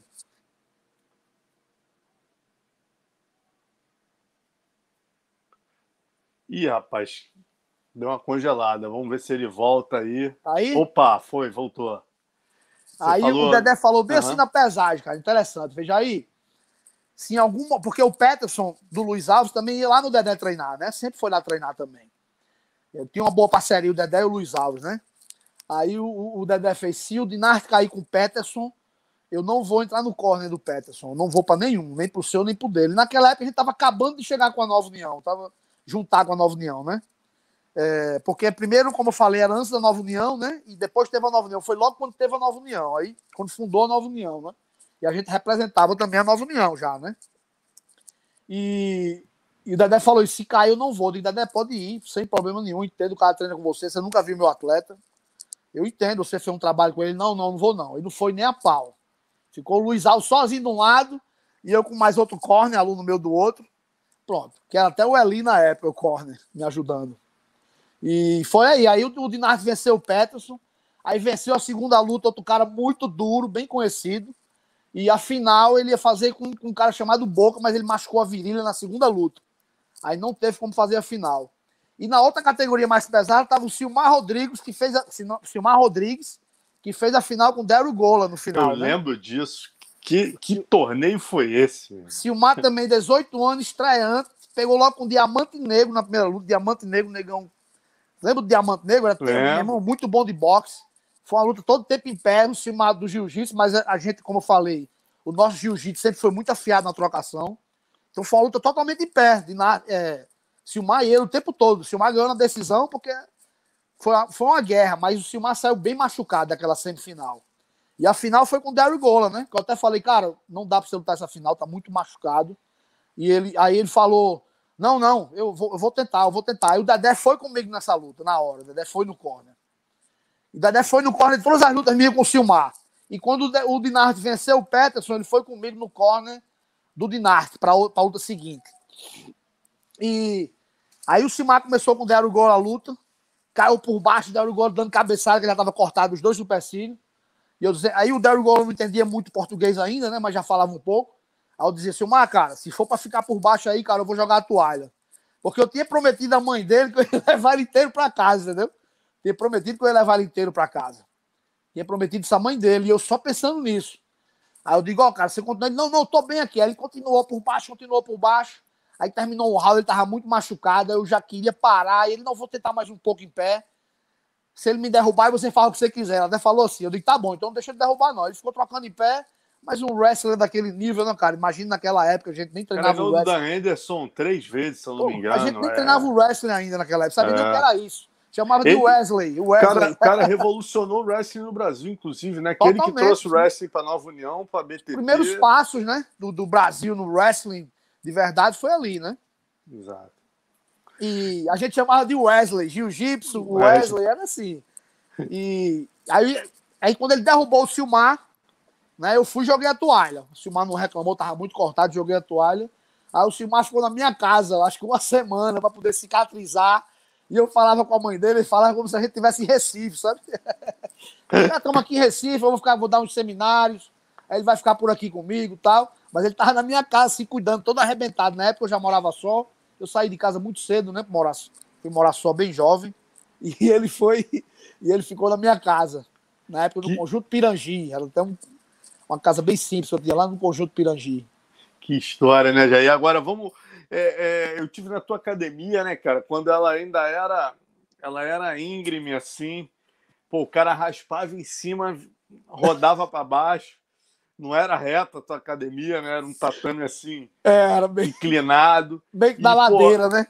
na Madeira e nessa época em Natal, cara, que eu fui te visitar, eu lembro que, pô, muitas pessoas, eu até fiz até um post ontem falando da importância de pessoas como você, o Dedé, né, que, poxa, o Pedro Riso, que, tão, que dão oportunidades, né, para atletas que não têm condição, que ninguém acredita nos caras e de repente você estende uma mão no momento mais difícil E esse cara, você faz isso para 100, né? Três vão vingar e um vai virar um José Aldo, um Renan Barão, né? Vocês fizeram isso e, e tá aí o resultado. Dá uma, uma, uma geral, assim, de quantos exemplos né, de pessoas que você de repente tirou da vida torta, ou tinha uma dificuldade, e você trouxe para a luta, por exemplo? Cara, um dos principais exemplos é o Jussier Formiga, né, cara? O Jussier Formiga sempre foi um menino muito humilde, né? Era bem pobre mesmo, na verdade, né? Trabalhava de garçom, de tudo, para poder ter dinheiro para botar uma gasolina. Então, era um menino bem pobre quando eu conhecia. Eu lembro que o um menino, quando levou ele pra academia, um, um faixa preta meu, chamado Budinha, falou: rapaz, eu tenho um menino ali que é doido pra treinar, cara, mas ele não tem condições. Eu digo: não, manda trazer. Se não tem condições, manda pra cá. Não vou deixar o cara ficar sem treinar porque não pode pagar, ainda mais uma criança. Aí Jussier veio, treinou pra caramba, começou a se destacar nos campeonatos. Inclusive, ele lutou várias vezes com o Patrício Pitbull, no jiu-jitsu e no judô. Várias vezes eles lutaram. E e, e, ele aí começou já criança, né? E depois, na primeira luta de vale tudo dele, ele nem queria lutar. Mas eu disse, cara, meu irmão, você no jiu-jitsu já ganhou tudo que tinha que ganhar aqui, cara. Já ganhou tudo. Na época era faixa marrom. E você tá vendo que para ganhar dinheiro é muito difícil. Você vai ter que partir pro, pro vale tudo, cara. Aí, caramba, eu tô pensando aqui, mas eu não gosto.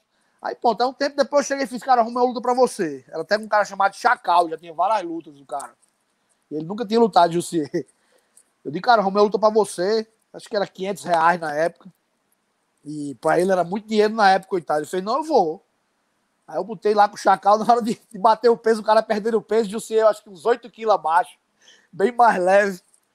Cara, aí bateu o peso, ele foi, ele parecia um grilo, ninguém acreditava que ele ia vencer. Quando começou a luta, cara, ele já correu logo para entrar nas pernas, né? Para derrubar o cara e derrubou. Cara, o cara meteu uma guilhotina, Marcelo. Ele passou bem uns 30 segundos apertando na guilhotina, segurou, segurou, segurou, e Formiga saiu, pá, conseguiu finalizar o cara. E hoje em dia é um cara que tá muito bem, né? Mora nos Estados Unidos, fez várias lutas no UFC, né? Inclusive fez uma luta duríssima com, com, com o Cerrudo, né? Uma decisão dividida, né? E foi primeiro do ranking durante muito tempo mundial. Então eu, eu, acho que ele é um dos grandes exemplos da pessoa muito humilde, muito simples, que acreditou né? e, e, e chegou muito longe, né? E era um cara que tinha muitos problemas psicológicos, assim, né? Pela a infância difícil, né? Um cara muito tímido. A primeira luta dele no UFC, ele não rendeu nada com o Dodson, porque ele tava naquela olhando assim pro público, pro povo, assim, aquele negócio deslombado, porque ele não acreditava de onde ele veio e onde ele estava chegando, né? E, e, eu acredito que Formiga é um cara que, tanto com a cabeça boa, tanto bem, 100% mentalmente, ele tem chance de vencer qualquer um no peso dele no mundo. Mas todos eles, né? A própria Claudinha Gadelha, o Renan Barão também tem uma história de, de superação impressionante, né? Muito grande. É, o Barão morava ali nas quintas, né, cara? Que é bairro, bairro mais simples de Natal, né? E eu lembro que a primeira vez que o Barão foi treinar era para fazer sparring com meu irmão, cara. Muita gente não sabe, mas meu irmão era um casca grossa da pesada. Foi o primeiro faixa preta do Nordeste, campeão brasileiro pela IBJJF, pela, pela IBJJF. Primeiro campeão brasileiro, faixa preta do Nordeste, foi meu irmão, né? E ele era faixa marrom, né? Tava fazendo um camp, um camp no Rio. Dedé foi graduou ele pra preta. Ele me ligou já aí, falta duas semanas no campeonato. Dedé me deu a preta. O que é que eu faço? Eu liguei pro Dedé, Dedé fez já aí. Eu dei a preta a ele, ele vai finalizar todo mundo. E foi tiro e queda. Ele foi lá, pegou todo mundo. Saiu até no Sport TV. O cara na final bateu com os pés, né? O Léo Pitbull lá de, de Teresópolis, bateu com os pés porque ele pegou no estrangulamento que a gente treinava muito forte, que não tem como bater com as mãos. e, e, aí o, Renan Barão foi para treinar com meu irmão, né? Fazer sparring, uma luta de MMA. Meu irmão fez cinco lutas na época, depois desistiu, teve um acidente de moto, quebrou a clavícula, teve vários problemas na recuperação, parou de lutar, mas ele parou invicto. E Barão foi para fazer sparring com ele de boxe, que o Barão já fazia boxe com o pai dele. E eu gostei dele, gostei da energia dele, vi que ele tinha uma noção já de chão, que ele já tinha feito os treinos, acho que com o professor Berg, alguém assim de jiu-jitsu. Tinha uma noção boa, já tinha uma, uma, uma, uma boa tendência a defender bem queda, né? Eu não falo muito de talento, porque eu não sou um cara que acredita em talento. Eu não gosto desse negócio de não, ele tem talento, né? Eu acho até errado esse negócio de caça-talento no futebol. Eu acho que tem que caçar, é o mais dedicado e o mais esforçado. O talentoso muitas vezes é preguiçoso. Grande parte do talentoso é preguiçoso. Acha que se trabalhar duro tá errado. tem que ganhar dinheiro trabalhando pouco. Então, a maioria, nem todos, né? Então, o Renan ele não era um cara talentoso, mas ele era um cara dedicado, ele treinava muito. E ele, aí ele começou a perguntar para eu posso ir em outros horários também, que seu irmão não, ter, não esteja. Eu digo, pode. Né? Aí ele ia lá com o Jorjão, com, com, com o Netinho. E às vezes, quando eu não tava, cara, ele chegava de bike, eu olhava pela janela. Quando eu não tava, ele ia embora. E alguém me falou: esse cara, Barão, vem aí vai embora. Aí eu fui falar com ele, cara, porque quando, você, quando eu não tô aqui, você vem, você vai embora. Aí ele fez, cara, é porque eu fico com vergonha, eu fico bem naquela. Você vê como ele era menino ainda, cara. Tímido, eu né? Digo, Mas é, o jeito dele é tímido mesmo, né? Demais. Eu digo, meu irmão, você que tá em casa, cara, você tá ajudando meu irmão, cara. Né? Você é uma pessoa boa. Continue treinando. E outra coisa, eu quero botar você é pra lutar mesmo. Aí ele cresceu o olho, começou a treinar. Eu lembro que a primeira luta dele ainda bem jovem, acho que ele tinha 16 anos, acho que ele venceu a primeira. Eu acho que ele nem treinava comigo ainda, ele fez uma luta de vale tudo, quando treinava com o pai, só boxe ainda e ganhou. Aí foi fazer uma luta com o João Paulo, não sei se você lembra de João Paulo, cara. Lembro, porra, duro pra caramba. Já tinha muita luta, né? E eu sempre fui assim, eu botava o cara com uma luta, com nenhum, com o cara com muitas lutas, porque eu sabia que era difícil vencer, mas se vencesse, era a oportunidade de aparecer, né? Ia pular vários degraus. E, e eu, aí, vários degraus. E o cara fala, não, mas aí, mas você não testava o cara, de cara na academia, a gente se testava muito naquela época. Eu sabia se o Galo estava pronto ou não estava, porque eu testava ele na academia. Então o Barão estava testado e estava pronto, mas na hora da luta, é, o psicológico não não estava aquém, não estava no mesmo nível que ele estava tecnicamente e fisicamente. Então ele travou. Né? Ele ficou escutando muito a mente dele, ele não conseguiu controlar a mente. Ele foi controlado pela mente. Eu sempre falo isso, que a gente não, de, não, não devemos ser controlados pela mente, e sim um controlador das nossas mentes, né? E se você não assumir o controle da sua mente, você começa a pensar besteira, começa a ter dúvidas, se perguntar demais. Então tem que assumir o controle. Ele não sabia disso ainda, como controlar a mente dele. E ele perdeu a luta por pontos. Aí depois para ali eu estava conversando com o, o, não sei se você lembra, o Arlisson Melo Kiki. Lógico. Pô. Lembra, né? Foi grande casca grossa, fez muita luta de vale tudo também. É outro que é campeão brasileiro, faixa preta e, mundial pela IBJJF, IBJJF. E o Kiki mora na Natal também, até hoje, nessa época também morava lá. O Kiki chegou para mim e fez, aí eu acho que ele tem que pegar ritmo de luta. Ele tem que lutar jiu-jitsu, boxe, submission. Na época era submission no Gui, né? Submission, o que aparecer. Eu disse, cara, é isso que ele vai fazer. Aí, pronto, ele tirei um ano, botei pra lutar tudo. Era peso absoluto. Disse, vai, entra no absoluto. Ele é mesmo 60 e poucos quilos de vai lá, cara. Ele ganhava os absolutos. E começou a lutar tudo. Aí quando voltou a lutar, foi pegando todo mundo, cara. Pegando todo mundo. Tanto que ele, até hoje, eu não tenho certeza, mas eu acho que o recorde mundial de maior vitórias consecutivas é de Barão. Eu acho que nunca ninguém bateu esse recorde. Eu lembro que era o Igor Volchance e o Barão passou dele. Acho que o Volchance era, era 30 lutas Barão chegou a 31, alguma corrida do tipo, 32, não lembro bem. Tanto que o Dana White chegou a dizer que ele estava eh, entre ele e o, e o, John Jones, mas num dado momento ali, o Dana White falou: o maior peso por peso do mundo é Renan Barão, né? É, o Dana White, o Joe Silva falou, né? É, em várias entrevistas saíram isso. Ele era quarto do ranking na época do mundo, mas Dana White falou e o Joe Silva que ele, na visão dele, era o número um, porque ele era o que tinha mais armas e levava mais armas para a luta, né? Ele, executava tudo, trocação, queda, chão.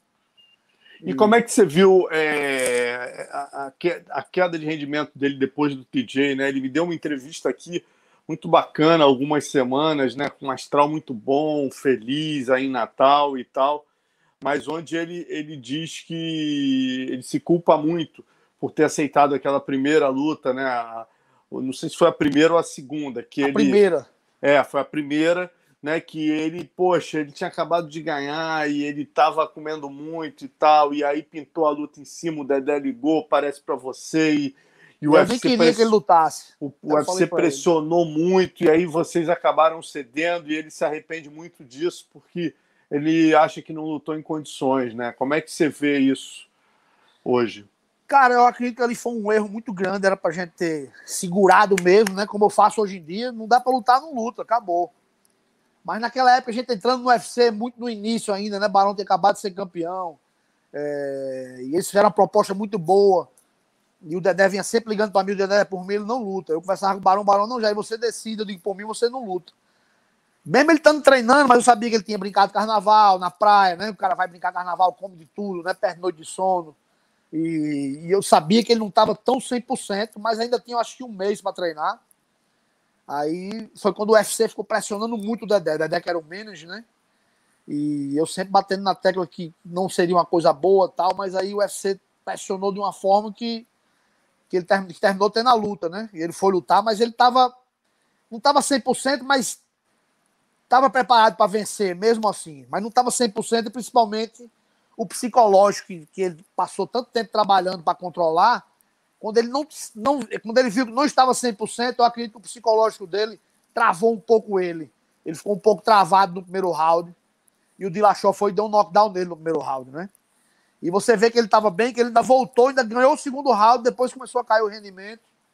E ele perdeu a luta. Mas assim, eu mesmo, do jeito que ele se culpa, eu também me culpo muito. Eu acho que era por ter batido o pé, como o Dedé também se culpa muito por ter, né, ter aceitado essa pressão do UFC, né? Todos nós, né? Sentimos se, se, se, se fosse, se tivesse como voltar no tempo, é, ele não teria lutado. Mas é aquilo, foi aprendizado também, né? Para ele, para todos nós, né? Aprendizado que a gente vai levar para o resto da vida. E, e, como é que você viu essa decisão dele voltar hoje, né? Primeiro ele foi para American Top Team e, e, hoje em dia ele voltou para os irmãos Pitbull. Como é que você encarou isso? Cara, é, quando ele foi para TT, ele estava aqui, né? Também foi uma conversa que a gente teve. Eu não estava com muitos atletas aqui do peso leve. É, quando eu vim aqui para eu tinha uma missão aqui, o trabalho com o Beida e, e, os atletas da equipe, mas era uma coisa mais contratada para ele mesmo, e alguns caras estavam lutando em eventos grandes, mas eram os caras todos maiores. É, tinham poucos caras que puxassem o ritmo dele. E, e na época o Caio estava indo lá, o Tibal mora lá até hoje, né? Eu, eu conversando com ele, de cara, acho que seria uma bolsa ir lá. E foi quando ele foi, viu o material humano maior, né? Tinha muitos coaches também. Aqui praticamente era só eu na época. Hoje em dia, graças a Deus, eu consegui botar dois coaches. Mas no início eu tinha que economizar, não podia estar tá, né, botando todo mundo. E hoje em dia eu tenho dois excelentes coaches de boxe e de Muay Thai, excelente, e do wrestling. E, e, e, na, e, na, época a gente não tinha, assim, quando eu cheguei, é, não tinha os pesos leves, como eu falei, né? Aí ele foi para lá, foi treinar tal, e perdeu as lutas, perdeu o contrato com o UFC. É, eu não sei se ele teve algum problema com o visto depois, quando saiu do UFC, não sei. É, e ele resolveu voltar para Natal. Acho que ele estava em processo de green card, alguma coisa assim, não sei. E o processo demora muito. Eu passei dois anos para ir, poder ir em Natal novamente, no processo, né? Aí eu acho que ele voltou para Natal e deve estar no processo do green card. Não sei se ele pensa em vir para cá mais uma vez. Mas eu acho que na Pitbull Brothers, pro MMA, é o melhor lugar para ele treinar, né? É, tem também o treino de, de MMA lá na Kimura, na, na, na Kimura tem Jorjão, que é do Jorjão Rodrigues. Pô, tem grande um Jorjão de, Rodrigues, grande Jorjão, tem um grossa, treino de MMA. O Barão sempre ia lá também, mas eu não sei, não sei porque o Barão é, ficou indo mais, na, não sei se foi a distância, alguma coisa, que o Barão ficou indo mais, terminou ficando mais na, na Pitbull Brothers. E também tem uma estrutura maior, tem mais treinos, eu acho que para onde ele quer chegar, eu acho que ele almejou isso, né? Mas assim, lá no Jorjão tem um treino muito bom também, uma rapaziada muito boa, de alto nível. Não tem a estrutura que tem na Pitbull Brother, mas material humano não deixa a desejar para nenhuma equipe no mundo. Bacana. E, e, e, a Claudinha Gadelha, cara? Como é que foi também a história dela com a Kimura, né? Eu vejo que todos eles você tem como meio que como filhos, né? Você é um cara, né, Jair? Você e o Dedé tem essa característica da generosidade, de, de deixar aí, né? Quando você vê que é o melhor caminho para o teu atleta, você não se preocupa com isso, você quer que ele siga o caminho, né? Cara, eu acho que eu tenho que pensar no melhor para o atleta, né? É, porque ele que vai lutar, claro que tem que pensar no que seja bom para mim também. Mas quem vai botar a cara ali para lutar é o atleta, cara. Então eu acho que ele, se eu gosto, se quero o bem dele, eu quero que ele esteja o mais treinado possível, né? E se eu não tiver material humano para levar ele no objetivo, eu sempre falo o seguinte, cara, se você tem uma meta então você trata de traçar um método para alcançar essa meta, né? Se você traçou uma meta, você tem que traçar um método, porque é o método que vai levar até, até atingir a sua meta. Então eu acho que o, eu, na época eu vi que o método certo era eles procurarem uma equipe que tivesse pessoas do peso deles. Né? Então hoje, hoje a Claudinha mora em Las Vegas, eu aqui mesmo nem só tenho uma lutadora feminina e é bem mais pesada que a Claudinha. É, eu não tenho muitos atletas. E no MMA também, Marcelo, assim, eu ainda vou continuar um tempo. Mas logo que eu acabar a minha missão com a Pau MMA aqui, é, eu vou abrir aqui muro aqui, eu vou ficar muito focado no jiu-jitsu. Vou ter MMA também, né? Vão ter várias outras modalidades. Mas o meu foco vai ser a gestão da equipe no mundo e na matriz aqui dos Estados Unidos, né? Do jeito que eu cuido da matriz Natal, eu vou cuidar da matriz dos Estados Unidos. Pô, fala então um pouquinho pra gente, né? Você me mandou hoje um vídeo da tua, porra, da tua bela academia aí hoje. E eu vi que logo na entrada você fala, né? A Kimura tá em todos os continentes, tem lá Isso. Kimura, pô, fiquei impressionado. Tem Kimura até na África, tem Kimura na Europa, tem Kimura, pô, em lugar que eu, lugares que eu nem imaginava e muitos, muitas Kimuras nos Estados Unidos. Fiquei impressionado com a quantidade de Kimura que você tem aí nos Estados Unidos, né? Fala um pouquinho disso, assim, é, é, essa expansão e, e até para a gente, é, para o pessoal entender, né? Como você chegou aí né, para treinar com o Ryan Bader também. Junta tudo isso aí nesse pacote. Então vamos lá. É... Eu nunca pensei em sair de Natal na minha vida, né? Nunca me planejei. Pra você ter uma ideia, eu acho que foi em 1996 que eu tive minha primeira oportunidade de morar fora. Na época era para morar na Europa, em Portugal. Depois, ainda antes dos anos 2000, eu tive a oportunidade de morar nos Estados Unidos. Aí tive convite para morar no Japão. Eu tive convites para morar em vários lugares, mas eu não queria sair de Natal. Eu sempre comentava, cara, eu nunca vou sair de Natal. Mas aí o que acontece, Marcelo? Eu comecei a viajar muito para lutas de MMA e campeonatos de jiu-jitsu, porque o Dedé falou já, eu acho que você é o único louco que continua com os dois, cara. É muito difícil continuar com os dois, tem que focar em um e tal, mas eu não tinha como abandonar a, a galera do jiu-jitsu, nem como abandonar a galera do MMA. Então eu tava sempre no meio tempo, porque a Kimura, desde o início, o nosso treino preparava o cara para tudo, para o vale tudo, para o jiu-jitsu, né? Então não tem como abandonar a raiz. E eu continuei nos dois. Então, é, realmente era, era assim. É, é, é uma coisa difícil você seguir os dois, não é? É bem difícil. E aí, tá, tá, tá me ouvindo? Não, tô te ouvindo tô. bem, tô te ouvindo bem. Aí, só entendendo como é que você, quer dizer, você, além de todo esse teu processo da Kimura no Jiu-Jitsu MMA, você recebe o convite do Ryan Bader, né, para cuidar da Power MMA. Como é que foi isso? Onde, onde que se deu esse convite? Pronto, aí foi o seguinte, Marcelo, eu comecei, como eu falei, viajar muito nos campeonatos de Jiu-Jitsu, de MMA, e comecei a ficar preocupado, porque a violência em Natal começou a crescer muito. Eu disse, cara, eu tô viajando, minha esposa fica para cima e para baixo, deixando minha na escola, levando para academia, levando para fazer esporte. E o pessoal em Natal, meu irmão, tava parando na moto e tomando tudo, e todo mundo do lado do carro, assim, parava e. Teve uma época que tava um absurdo. Ainda tá um pouco brabo o negócio, mas há uns seis anos atrás tava uma coisa absurda, cara. Aí eu comecei a ficar muito preocupado com isso. De cara, como é que pode? Eu vou ter que dar alguns, fazer alguma coisa. Eu comecei a pensar em vir para os Estados Unidos. Eu disse, cara, eu tô indo muito para campeonato nos Vale Tudo dos Estados Unidos. Os campeonatos maiores de jiu-jitsu são nos Estados Unidos, mundiais, pan-americanos. E, e eu tô pensando em ir para lá, que eu levo minha família comigo e eu fico tranquilo para viajar a qualquer lugar, porque estou nos Estados Unidos estava mais tranquilo para os meus filhos e minha esposa, né? Aí eu comecei a, a procurar, pensando no lugar e tal. Aí surgiu o TUF na época, né? É, e a Claudinha me chamou para ser o, o, head coach, né? E nós batemos um recorde no TUF que nunca ninguém quebrou até hoje, né? que foram das 10 lutas, nós vencemos 9. Só perdemos uma luta. E todas as provas de coach e de atleta, nós vencemos tudo. Nunca aconteceu isso no TUF. Então nós batemos esse recorde e o pessoal aqui da Pau assistiu o TUF todo. E aí quando terminou o TUF, eu já comecei a procurar mais ainda vir para cá, né? E depois de três meses lá, meu inglês melhorou bastante, né? Dois meses gravando lá pro TUF, meu inglês melhorou. De cara, eu já tenho condições de de começar a dar aula, vou começar a buscar alguma coisa aqui. E, e aí foi quando eu, eu voltei pro, do Turfo Brasil e, e, eu tenho, tenho dois, dois grandes amigos que sempre iam treinar comigo lá em Natal, que era o Maracaba, que era de Fortaleza, e o, e o Kiko France, France, que também de Fortaleza, sempre iam lá em Natal visitar, inclusive o Kiko, quando estava morando já aqui, sempre em Natal fazer camp, inclusive ele lutou o Chotô, a luta principal, e fez o camp lá.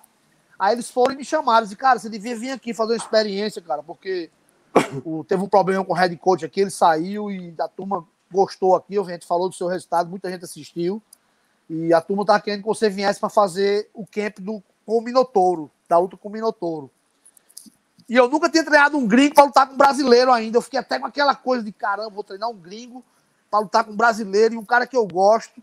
Fiquei naquela, naquele impasse, mas eu disse, cara, mas de repente isso aí vai me abrir as portas mais ainda, vou melhorar mais meu inglês, então eu vou. Aí peguei a oportunidade e vim. Fiz o camp com o Bader. Quando eu comecei aqui, primeiro treino que eu vi de manopla do Bader, ele dando soco assim, eu de caramba, vai ser nocauteado em um minuto, cara. Não, não tem jeito. Tava muito ruim em pé ainda, fechava os olhos para bater. E ele tinha tido uma luta com o Minotouro muito polêmica, né? Inclusive botaram a revanche por isso. Porque foi uma luta realmente polêmica. O Minotouro acertou as pancadas nele. Ele deu umas quedas no Minotouro, mas não conseguiu fazer nada no chão. Ele também não era bom de chão na época, o Ryan. Era mais o wrestling mesmo. E, e aí fizemos o camp. É, ele venceu a luta bem, né? Venceu por nocaute. No quarto round, eu acho.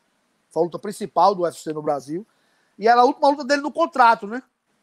E ele me fala, e ele até me falou, eu digo que aí, você vai continuar? Que sou do ele fez, cara, eu vou pedir essa quantia aqui, até ele me mostrou a quantia, vou pedir essa quantia. Se o UFC não quiser, eu saio perguntando ao ONU, Bellator, o que pegar eu vou, cara. Aí eu disse, tá bom, tudo bem. Aí voltei pro Brasil, aí ele foi e me ligou, cara, o Bellator tá querendo me pagar aquele valor. Eu digo, é mesmo que coisa boa, cara. Aí ele fez, se eu fechar o contrato com ele, você tem interesse em morar aqui? Eu sei que você estava querendo ir para Flórida, porque eu estava procurando já lá na Flórida, né? Tem um aluno meu que estava morando lá, o Policarpo, o faixa preta meu, e estava morando lá com a esposa dele também, é minha faixa, é nossa faixa preta. Eles estavam procurando um lugar para a gente abrir uma academia junto lá, começar na Flórida, né? Aí eu disse, cara, eu estava com interesse realmente ir para a Flórida, porque é mais perto para vir para o Brasil, é o mesmo clima de Brasil, fuso horário é praticamente o mesmo. Mas se você me fizer uma oferta boa, eu não tem problema nenhum eu ir passar um ano. Aí ele fez, então pronto. Aí ele me fez a oferta, é, fez um contrato de um ano, e eu vim, passei um ano, quando terminou, e foi justamente para a luta do Phil Davis, né? Eu fiz o camp dele para a luta do Phil Davis, ele venceu, né? Ganhou o cinturão do, do Bellator. E, e aí demos, continuidade ao trabalho, aí chegou na época de vencer o contrato, né? Um ano. Aí eu fui, fiz uma reunião com os caras, já tava com mais moral, já com o time, né? Eu digo, galera, é o seguinte, eu, eu no Brasil nunca trabalhei com contrato mesmo quando eu saí da minha academia uma época, que a academia contei a história que tocado fogo e tal, é, eu fiquei trabalhando com, com vendas de carro, mas eu nunca tive contrato, porque o, o, o, o diretor lá da, da, dessa parte de vendas era um grande amigo meu, e eu sempre falei que eu nunca gostei de ter contrato, de estar preso a contrato. Sempre fui autônomo, sempre dei aula, tive minha academia desde muito jovem, né? Aí, ele, aí eu disse, mas se você quiser continuar, cara, o trabalho, a gente continua, mas sem contrato. Se uma hora você não gostar do meu trabalho, você me manda embora. E se uma hora eu não gostar mais de trabalhar com vocês, eu vou embora. Vocês podem me mandar, me mandar embora ou, ou eu me afastar de vocês. Então, ficava bem livre, né? Aí eles falaram bem assim: caramba, coach, aqui nos Estados Unidos, de boca só beijo. Eu digo, é no Brasil também, cara, mas eu não quero negócio de contrato pra eu estar preso, não, cara. Uma hora eu vou abrir minha academia, vou fazer minhas coisas. Aí eles fez, tá bom, então vamos fazer uma experiência sem contrato. Aí nessa brincadeira já vão, já vai quase cinco anos sem contrato. E tá bom demais. Porra, que legal, cara. E você treina, além do Bader, você treina outros atletas da equipe também, tem um horário fixo, que como você falou, né, Jair, teu foco agora é mais jiu-jitsu. Você está abrindo uma excelente academia, grande academia, está pensando em expansão. Como é que é a tua carga horária aí no, no time do, do Ryan Bader? Aqui, aqui é o seguinte, aqui eu dou aula de segunda a sábado pela manhã, não, sábado não, de segunda a sexta. O sábado, no sábado é a preparação física. Eu vou para acompanhar, às vezes faço, mas não, não dou aula no sábado. Mas eu dou aula de segunda a sexta, pela manhã, às 10h30 e às 4, às 4 horas da tarde. São esses dois horários de treino. É, eu procuro fazer com que pessoa, o pessoal termine o treino aqui de máximo 6 horas, para poder descansar bem, para recuperar bem para outro dia. Antigamente eu dava muita aula à noite e as pessoas reclamavam, faziam sparring à noite, já 8, 9 horas da noite, não conseguia dormir. Aí nós puxamos para esse horário de quatro horas, que a equipe todo mundo trabalha até três horas. Né? Bem aqui é bem assim, de 7 a 3 ou 8 a 3. Então muita gente já estava livre de quatro horas e implantamos esse horário e deu certo até hoje. Aí eu fico todos os dias, né? Pela manhã e à tarde. É, e na sexta-feira só pela manhã. Não vou à tarde na sexta. Mas aí eu vou assim, tem muitos treinos que eu não puxo, que são os coaches que puxam, né? Mas eu tô sempre lá olhando, assistindo, dando um toque de alguma coisa, e o pessoal aqui é muito unido, nós somos bem unidos mesmo, isso é uma coisa que, Graças a Deus eu consegui mudar muito aqui aquela frieza do americano, né? A galera é bem estilo Brasil, todo mundo conversa, dá risada e sai junto. Então a gente está sempre junto, sempre conectado, fazendo muitas reuniões, todo mundo junto, sai para jantar, isso é uma coisa bem bacana. Pô, que legal, Jair. E você, a galera aqui estava até comentando como você revolucionou o próprio jogo do Ryan Bader, né? Quando ele sai do UFC, muita gente fala: ah, o Ryan Bader já é lutador em fim de carreira. E simplesmente o cara, a partir de você, né, em 2016, o cara venceu o Minotouro, venceu o Phil Davis, venceu o Linton Vassell, o Muhammad Lawal, né, o King Mo, por nocaute técnico, 15 segundos no primeiro round venceu o, o Matt Mitrione, né? Quer dizer, ele sobe aí para os pesados, quer dizer, vai se desafiar ainda mais, e na sequência os caras nocauteiam em 35 segundos o Fedor, né, cara? Quer dizer, o que, que você fez com ele, Jair? Como é que foi o teu trabalho em um período aí de três anos? Você praticamente revolucionou o jogo do Ryan Bader. Marcelo, uma das primeiras coisas que eu ganhei foi a confiança. Eu acho que, por isso que eu sempre falo que o, o, o técnico que, que treina ele consegue mais a confiança dos atletas. Então, uma das primeiras coisas que eu fiz foi lá fazer sparring com ele já de boxe. No segundo dia que eu tava aqui, digo, amanhã é o sparring de boxe, é, tá bom, tô vindo aqui. Saí logo, fiz logo sparring com todo mundo. Fiz sparring duro com ele, baixo, jogando muito. Assim, ele só tinha jab e um overhand, assim, que parecia que tava dando uma espadada. Era um negócio. Então, comecei a jogar uns overhand por cima do jab dele, comecei a trocar de base, jogar um chute, é, Aí, aí nesse dia era só boxe, eu comecei a trocar de base e tal. No próximo sparring, que eu acho que foi numa sexta, a gente, eu já fiz chutando, já chutando. Porque assim, eu vindo, eu comecei no strike antes do jiu-jitsu, né? É, minha formação foi no karatê e no judô no início, né? Mas eu fiz karatê, fiz full contato, fiz boxe com o professor Oliveira, né? Enfim, trabalhei muito a parte em pé. Então, e depois do MMA, viajando, treinando, continuando treinando até hoje eu treino, fiz uma luta de boxe aqui, né? Não sei se você soube, fiz uma luta de boxe aqui. Uhum. Só para me desafiar mesmo, eu tinha curiosidade de saber como eu ia me sentir numa luta que não pudesse como é que chutar foi? nem pudesse agarrar. Como é que foi? Eu venci por pontos, foi luta bem. Eu devia ter lhe mandado as fotos. É, eu venci por pontos, foi uma luta bem dura. É, o primeiro round eu perdi, porque eu entrei naquela muito, sei lá, eu acho que entrei tipo Jussier, assim, olhando muito pro público. É, mas aí depois eu entrei na luta e venci todos os outros rounds, e ainda acertei um knockdown no último round. Mas o cara era bem duro, levantou e foi até o final. O cara também já era bem experiente, ele era 11 a 11 a é 11 lutas, 9 a 2, era um cara já bem rodado, né? E eu tava fazendo a primeira. Mas aí assim, o primeiro round eu perdi, o segundo round eu já voltei de canhoto. Então já voltei outro cara no segundo round. Aí quebrei totalmente o jogo dele quando eu mudei de base. Inclusive deu um knockdown dele com, com a mão esquerda, a mão de trás. Mas, mas voltando para a questão da, da equipe e do Ryan Bader, o que, que você fez com um homem aí que você revolucionou o jogo dele? Aí você fez esse primeiro sparring, né? Quer dizer, conquistou, porra, cinturão dos meio pesados, dos pesados. Como é que foi esse processo? Aí foi, aí depois desses sparring, fomos fazer os treinos de chão, né? E ele tinha um nível muito ruim de chão, era forte, mas tinha um, um nível muito fraco, era fácil pegar as costas, era fácil pegar chave de calcanhar.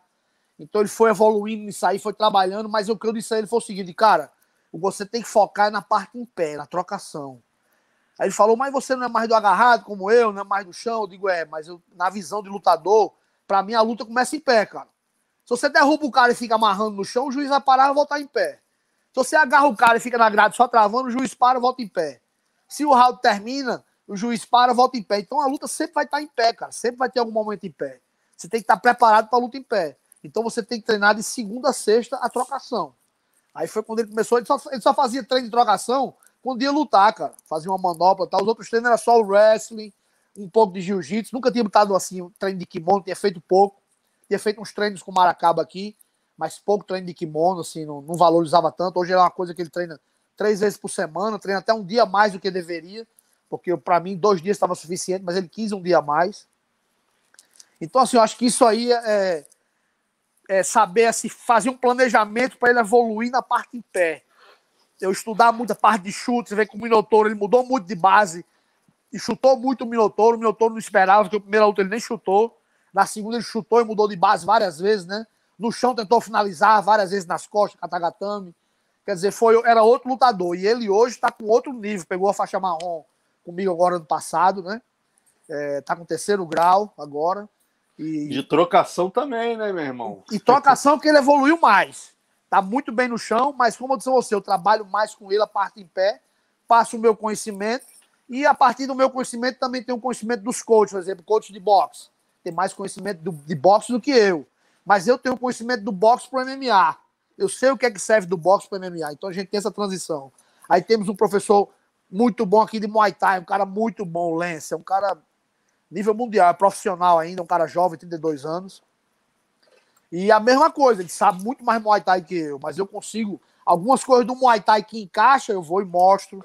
É? E eles respeitam a sua experiência, né? A experiência aqui. Você tem ideia, história, eu passo né, manobra né, para eles, para os coaches. Eu passo manobra para eles às vezes. O de Muay Thai e o de boxe. Até no começo Entendi. eu fazia muito para eles entenderem como é a manopla de, de MMA, que é um pouco diferente. E, é... o, e, o, e o Ryan, como é que tá hoje? Ele tá com 38 anos, qual é o plane... ainda tá com cinturão, né, cara? Qual o planejamento Cara, é isso, olha, você vê. Já quando eu cheguei aqui, marcada? Ele já estava com a idade um pouco avançada quando eu cheguei, não é? Não tanto, mas já tinha 34 anos, 34 anos. É, quase 30, 33 para 34. E ainda, ainda consegui fazer ele evoluir muito. Imagina se eu tenho pego ele aqui com 26 anos. Porque ele é o tipo do cara que eu gosto de treinar, porque ele é aquele cara que você disser, meu irmão, essa parede aqui, ó, se você abrir ela com a cabeça, lá do outro lado vai ter ouro. Ele vai. Ele é soldado. Que disser, cara, todo mundo fica impressionado. Aí, meu irmão, que você fala, parece que é, é no automático. E, e a gente tem muito código. Eu, eu gosto de criar uns códigos para as lutas, para as lutas, com o meu atleta. Eu digo, tipo assim, se eu disser, olha, overhand é queda. Se você derruba, é, é pancada. Então eu tenho uns códigos e eu falo algumas eu tenho umas quatro palavrinhas em português que eu falo para ele quando ele está lutando com um gringo. Então eu falo em português, ele entende aquilo ali. Então esses códigos também ajudam muito. Eu fico todo, todo tempo quando eu vou para o corner de algum atleta, eu oriento o meu atleta, mas eu também falo coisas que atrapalham o oponente. Tipo assim, ele tá cansado, ó. Eu sempre vou dizer que tá, se eu vi que tá um pouco cansado, cara, o que tá morto. Igual tá morto, tá mais lento, tá todo duro, eu fico falando, os caras às vezes ficam putos comigo, né? Eu tive até um problema grande aqui com. Pô, até esqueci o nome dele, cara. Ele foi campeão do, do, do Bellator, ele foi pro UFC, aí perdeu pro Cibi. Eu tava no corner, tive até um problema com ele. Ele foi campeão do Bellator. Um, foi campeão. Do... bom pra caramba, cara, que era da ATT. Cara, deu um branco no. Esqueci o nome dele agora. Não é o King Mo, não. Né? O outro, era outro cubano, cubano. Ah, era ele é o Hector Lombard?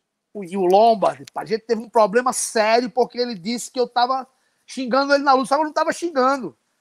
Eu só tava dizendo que ele tava muito cansado, tava muito lento, que tava com medo, essas coisas, porque é normal, né? Mas ele ficou puto comigo, quase, quase que dava um problema aqui eu depois de Mas velho, esse bicho, esse bicho ele é complicado mesmo. Arrumou problema na TT, agora no, no boxe sem luva também arrumou problema. Esse bicho cara, é complicadíssimo. O Cibi ficou impressionado com a minha atitude na hora que ele veio falar comigo, cara. Porque eu acho que ele pensou que eu ia arregar, eu já fui logo pra dentro dele, né? Então ele não esperava aquilo, ele ficou meio sem entender. E, pô, eu já eu dei, eu dei aquela subida na, no, sangue, mas eu também segurei. A maturidade emocional hoje em dia é bem maior. Eu soube me, me controlar, mas eu cheguei perto, na cara dele, e digo, meu irmão, qual é o problema? Você quer resolver como, cara? Eu sou homem igual a tu, meu irmão. Eu tô orientando meu atleta. Eu falo o que eu quiser para levar a moral do meu atleta. Se tu tava me ouvindo, não tava ouvindo teu corno, o problema é teu, cara. É, Aí começou a querer se estressar e não sei o quê. Mas eu realmente eu tento quebrar o psicológico do, do, dos meus adversários. Muitos e a última, a meu... última com o Lioto, você deve ter trabalhado muito isso, né? Que o Lioto é brasileiro, luta de cinco rounds, o Lioto é muito estrategista. Tu deve ter trabalhado bastante português aí para perturbar o, o Lioto, não? Eu falei algumas coisas em português, que é as coisas que eu já falo para ele em luta, né? E, e assim, uma das coisas que ele treinou muito foi o início da luta, ele ganhar o centro rápido. Porque o Lioto, ele gosta de ganhar ali o centro. E quando ele ganha o centro ali, ele é um cara muito perigoso. Quando ele luta na grada ali, rodando na grada, ele também é perigoso. Porque ele dá muito contragolpe, né? Ele joga junto com você ali, ele faz o DI, né? Jogar junto, é. antecipar. Mas, mas assim, quando ele tá no centro, o cara botando ele para trás, ele começa a se sentir desconfortável e começa a girar um pouco por lados. Porque o Lioto, ele quer, quer, quer ter o time, a distância. Ele, e tá certo. O jogo do Lioto eu estudo muito. Inclusive, hoje, você tem uma ideia, muito do que a gente treinou pro, pro camp do Lioto, a gente continua aplicando. Eu tô conversando com o Lioto para trazê-lo aqui, para passar um tempo, a gente ir lá, passar uma temporada treinando. Inclusive o Ryan postou sobre isso. Eu tive uma conversa muito boa com o Lioto depois da luta. E o Ryan também entrou em contato, quando eu falei sobre a conversa, o Ryan entrou em contato com ele, falou que lá que ele ia aprender, porque o Karatê, assim, o Karatê adaptado para o MMA casou bem pro jogo dele, pro entendimento. Porque ele teve, como, como eu falei para ele, cara, eu não quero que você aprenda o Karatê para usar Karatê com o Lioto. Mas como é que você vai combater uma arma que você não entende? Você tem que entender a arma, tem que entender como ela funciona para você poder combater. Então, para você entender o Karatê, você vai ter que aprender um pouco. Inclusive, ele usou muito DI contra o próprio Lioto, né? De entrar junto. E, e a coisa que a gente treinou muito foi essa. Você pode ver que todos os rounds ele, pum, começa a ganhar o centro. E, e, isso aí foi uma das, das estratégias principais de não ter pressa para agarrar. É tanto que o primeiro round ele ficou todo, praticamente todo em pé, nem agarrou o primeiro round. Ele, ó, não tem pressa para agarrar, cara. Ficava todo o tempo todo em pé. Porque a minha maior preocupação era o psicológico dele, porque a primeira luta o Lioto deu uma surra nele a primeira vez, né, cara? Quando eles lutaram. Eu vendo aquela luta de caramba, cara, assim. Essa, essa luta aqui, meu irmão, se, se, acontecer isso hoje, vai ser foda. Não tem como acontecer isso hoje, porque eu sei o nível do Ryan, né? E o Lioto naquela época já tinha um nível tão alto como, quanto hoje, né? De técnica. E o Ryan era aquele wrestler brigador. Então, o, o Lioto, mesmo sendo mais leve, né? Que o Ryan é maior do que eu, o Lioto aplicou muito bem, ganhou o primeiro round e nocauteou no segundo. E e é uma coisa que eu trabalhei muito a mente dele. Eu digo, meu irmão, quando você entrar na luta, não seja a sua mente, seja o controlador da sua mente. É tanto que quando terminou o primeiro round, eu falei logo assim para ele, meu irmão, eu só vi um corpo girando aqui dentro desse cage. Eu não vi você controlando a sua mente e controlando o seu espírito. Eu vi um corpo sendo controlado pela mente lutando. Faça o plano de jogo que a gente fez, cara. Que a gente combinou. Porque ele começou muito bem no primeiro minuto, depois o Leandro acertou uns golpes dele e começou a se perder não usou a movimentação que a gente queria, não usou a distância uhum. que eu queria, controlar a distância, ficou querendo andar para trás. Eu digo, cara, você ficar andando para trás, você vai perder a luta, cara. Você tem que fazer o Lioto andar para trás. Então ganha o centro, continue pressão. E toda a vida que eu gritava overhand, derrube ele. Aí pronto. Aí quando eu gritava overhand, ele entrava com overhand, o Lioto defendia, mas ele entrava nas pernas. E foi a mesma coisa que eu fiz com o Phil Davis também, né? E o Phil Davis até falou para ele que ele era muito desobediente, que ele nunca dava o overhand, mas é porque na verdade era um código. Eu gritava tanto overhand que era queda toda hora, né? E, e, quando eu dizia take him down, quando eu dizia take him down, quando eu dizia para derrubar ele, era mão, né? Take him down, ele fazia uma finta e jogava a mão, pá.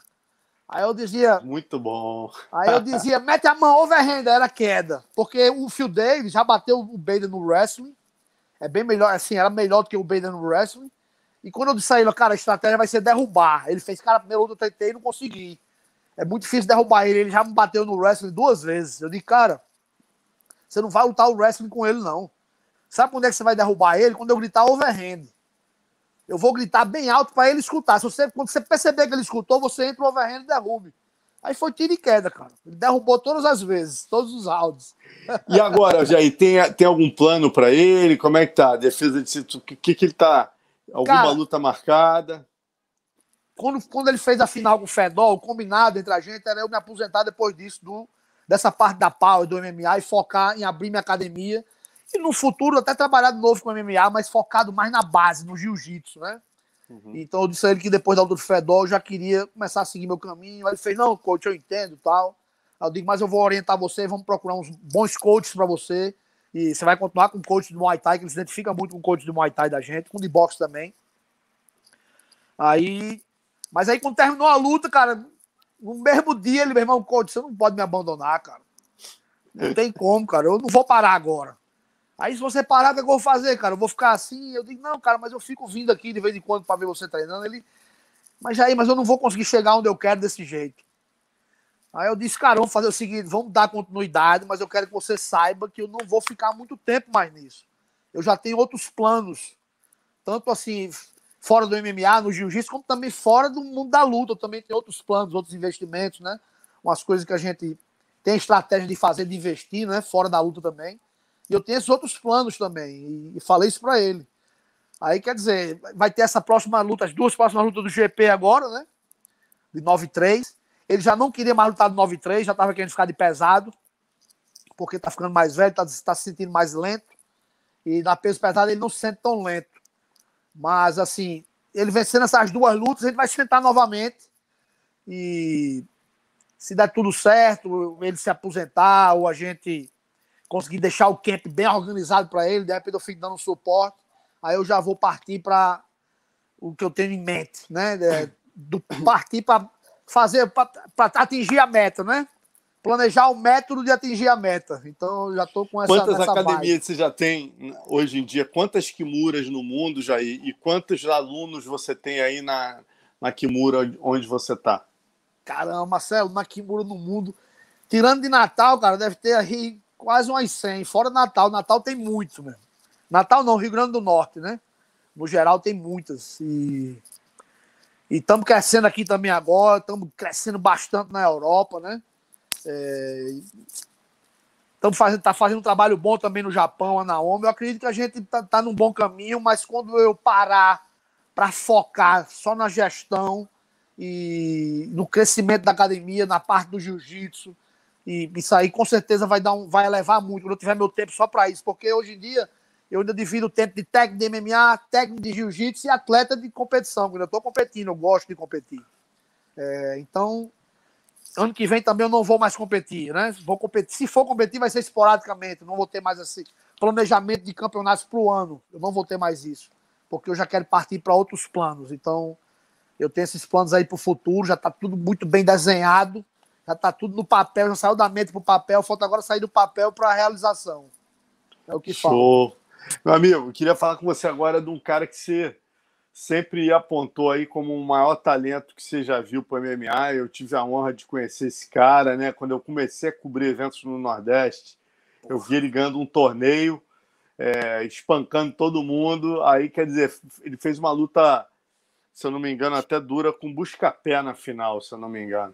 Isso. Mas é, o cara realmente é um talento, Eli Soares, cara. Conta pra gente a história desse cara e por que você considera ele até hoje o maior talento que você já viu no MMA. Para mim foi o maior que eu já vi até hoje de, de, de, todos os tempos, cara. Claro que se ele tivesse hoje em dia, estaria com a técnica ainda muito mais apurada. Mas você imagina aí é, um cara fazendo o que Renan Barão, que Patrício Pitbull, que José Aldo faz hoje há por 20 e tantos anos atrás. Ele já trocava em pé, já chutava na cabeça, dava joelhada voadora, derrubava de todas as formas, quer dizer... Boa, Léo, valeu.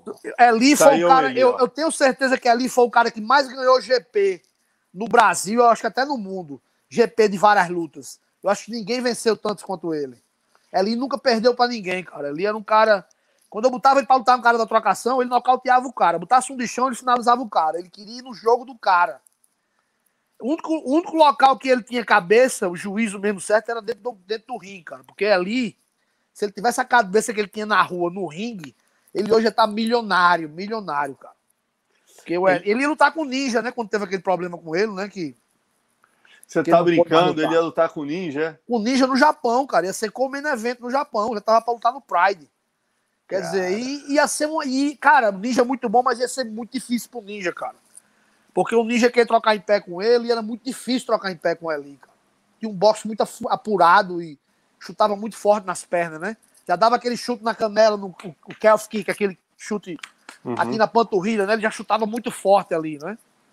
E naquela época. E, ele e tinha, o, que, o que me impressionou, Jair, foi que eu falei com você, né?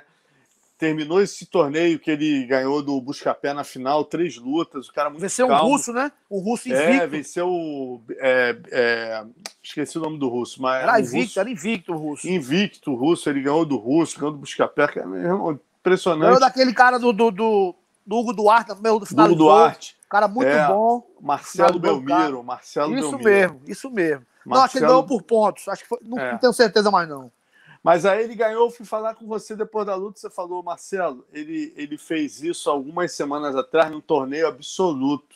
Foi. Ele lutou três lutas no torneio absoluto. Eu falei, pô, mas esse cara tem 70 e poucos quilos. Você falou, é. E aí eu chego no Rio, tempos depois, o Carson chega para mim e diz que, ah, pô, caiu o oponente do Fontinelli, né? Que e tal. Tem alguém, eu, pô, já conhecia você, né? Eu falei, meu amigo, já aí tem um cara lá, ele, pô, meu irmão, que espetáculo. Levou o, o, o Eli, o Eli ganhou do Fontinelli rápido, né? Cara, o Fontinelli ninguém queria, né, cara, também, porque o Fontinelli, trocador duríssimo, campeão brasileiro de wrestling dois anos consecutivos, né? Muito duro de queda. E quando botaram a luta, muita... porque eu ali, cara, naquela época tava mais nem treinando, viu, Marcelo? Tem mais essa. Porque já tinha tido aquele problema com ele, né? Daquela uhum. briga na rua que terminou, né, com, com a morte, né? É, ele já não treinava mais na academia. Aconteceu uma história também com o Eli, porque o Eli eu tive que tirar ele da academia, cara. Eu fui obrigado a fazer isso, porque infelizmente tinha muita briga envolvendo ele. Não era ele que procurava, é porque tinha muito playboy, galera da alta sociedade, que passava na casa dele para pegar ele, dava comida, dava bebida, dava dinheiro, para ele ficar tipo ali de segurança dos caras. Aí os caras arrumavam briga, meu irmão, pronto. Aí já sabe, ali na briga era o lugar, era a coisa que ele tinha mais paz no mundo, era na hora de uma briga. Então ele pô, nocauteava todo mundo, né, cara? E, e começou a me causar problema de, cara, se você continuar assim, eu vou ser obrigado a ele tirar da academia. Aí, não, não, isso nunca mais vai acontecer, mas aí aconteceu mais uma vez, de cara, infelizmente, não dá mais, cara. Você agora continue com o Buda. Aí ele até foi pro Rio com o Buda, ficou treinando também com Hugo Duarte, Eugênio Tadeu, a galera lá. Eu acho aí, que foi com o teve... Cromado, não foi com o Cromado, não? Não, não, foi Hugo Duarte Hugo e Eugênio Duarte. Tadeu. Uhum. Hugo Duarte, principalmente. Tinha até o, o, aquele baixinho pequeno, que era bom pra caramba também na época. Treinava uhum. lá no Hugo também, ia sempre lá no Hugo. E, e, aí, quer dizer, aí ele foi expulso da academia, aí pintou essa luta.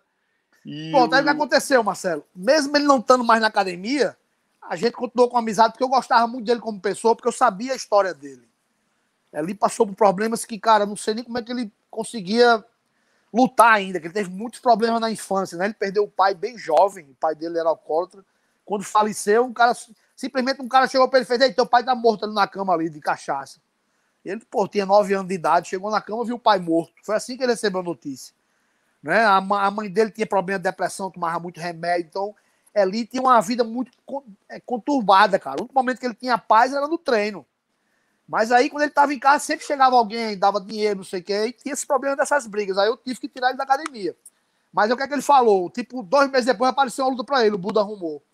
Aí ele fez, Jair, eu preciso de você no meu corner, cara. Você pode ir no meu corner? Eu disse, cara, eu vou lhe ajudar, cara. Vou lhe ajudar. Nem queria dinheiro, não quis nada. Eu disse, cara, eu vou lhe ajudar. E fui em todas. Eu só não fui nessa do Fontinelli. Mas eu ainda fui, eu acho que umas seis lutas dele. Inclusive o GP com o Buscapé, ele não estava treinando na academia mais. Estava só correndo na rua e batendo saco. Quando ele venceu aquelas três lutas, venceu o Buscapé na final. Ele não estava, ele estava sem lugar para treinar. Eu tinha tirado ele da academia fazia uns três meses. E ele estava assim, só treino, correndo, é, com o lado de saia na porrada na rua, batia um saco, tomava umas cachaças, ele não tava fazendo. A verdade é essa. E ele foi lá, cara, e venceu os três, inclusive o russo, eu de caramba, que ele pega esse russo só na final. Caiu logo na segunda luta, cara. E o russo nocauteou rapidinho na primeira luta. Mas ele meteu a porra. O russo era do wrestling, cara. Ele derrubou o russo todas as vezes. O russo se perdeu porque era um wrestler sendo derrubado, né? Foi a mesma coisa que aconteceu com o Fontenelle, né? Um wrestler sendo derrubado foi finalizado. E ele, uma final que ele fez lá em São Paulo, é, que ele pegou um negão muito duro, cara. Um negão muito duro lá de São Paulo na final do wrestler. Ele derrubou o negão, montou, o negão tirou ele, ele pegou no armlock. Quer dizer, ele era um cara realmente fora de série. Fora de série. E depois que ele, ele acabou indo preso, né? Teve o, o Carson, é, colocou ele no Heroes. Logo depois teve aquele episódio do Linha Direta ele acabou sendo preso logo depois do Linha Direta, Fera do Nordeste. Eu nem sabia Isso. Né, é, que ele tinha esse episódio do, de ter matado um garçom numa briga de rua.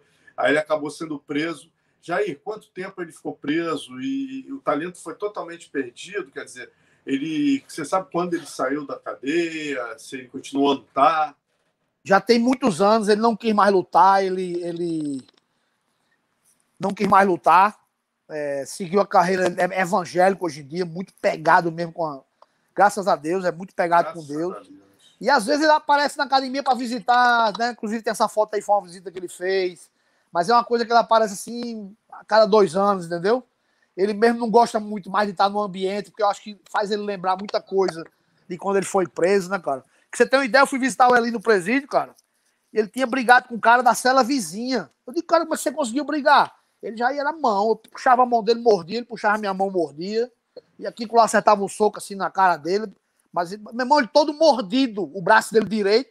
Ele fez, mas eu me dei bem que o lado que eu tava, eu tava com a direita, o cara tava com a esquerda. Eu digo, meu irmão, Que é isso, cara? Você tá aqui no presídio, ainda tá brigando, cara. Você me contou é, até Não, porque eu tava episódio... tocando, eu tava tocando meu violão, música evangélica, o cara começou a me esculhambar.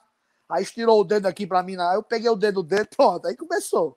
Eu digo, meu irmão, esse é foda. Que talento desperdiçado, né, Jair? Esse cara poderia ter sido o primeiro campeão peso leve aí do Brasil no UFC ou no, no ou eu, no, no Pride, cara. Eu nem tenho dúvida, Marcelo. Nem tenho, não tenho dúvida nenhuma disso aí que ele teria sido o primeiro, com certeza, porque ele.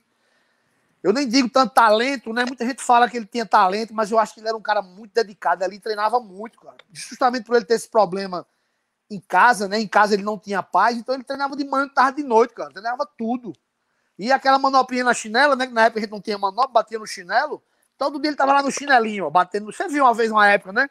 A gente passava no chinelo no início, não tinha manopla em Natal, não, não tinha como chegar, não chegava em lugar nenhum manopla. Então, a primeira manopla que eu tive foi o Dedé que me deu.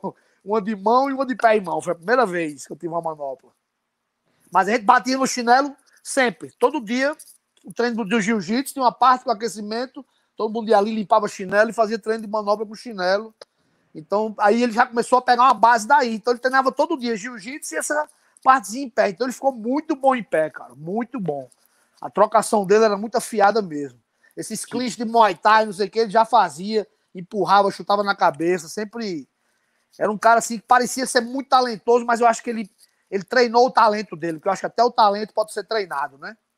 Ele treinou quanto muito. Tempo, quanto tempo ele ficou preso, Jair? Eu acho que ele ficou, Marcelo, eu acho que uns, uns 8 para 10 anos, cara.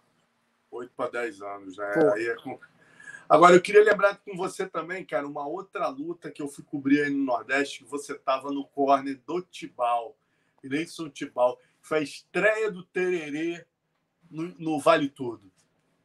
Cara, essa daí foi histórica também, cara. Todo mundo dizendo, caramba, o Tibal vai, o Tererê vai matar o Tibal, mas aí já era o inverso. Eu tava botando um cara experiente contra um que não era experiente. Tererê nunca tinha lutado. E eu sempre tinha passado de botar o meu atleta nunca tinha lutado com outros que já tinham lutas. E, e nesse momento estava sendo ao contrário. Então, de cara, a gente vai capitalizar isso aí com certeza. Botando, pela primeira vez, estou botando mais experiente com o inexperiente. Então foi o que deu. E o Tibal deu um show naquela luta. Inclusive, uma hora que ele caiu por baixo, ele entrou um armlock no Tererê, quase finalizava o Tererê. Ficou muito tempo encaixado. O Tererê saiu por baixo das cordas, conseguiu se livrar. Mas estava muito encaixado. O Tererê foi muito raçudo ali. Marcelão, será que eu posso tirar o microfone um segundo? Tô achando que o celular pode. tá acusando aqui que. Pode. Tá pode querendo arriar a bateria. O meu também. pode botar aí. Vamos ver se vai ficar bom. Não sei Agora, como é. Tá bom, tá bom. Tá, tá bom, dá pra ouvir bem? Tá, tá dando pra ouvir bem.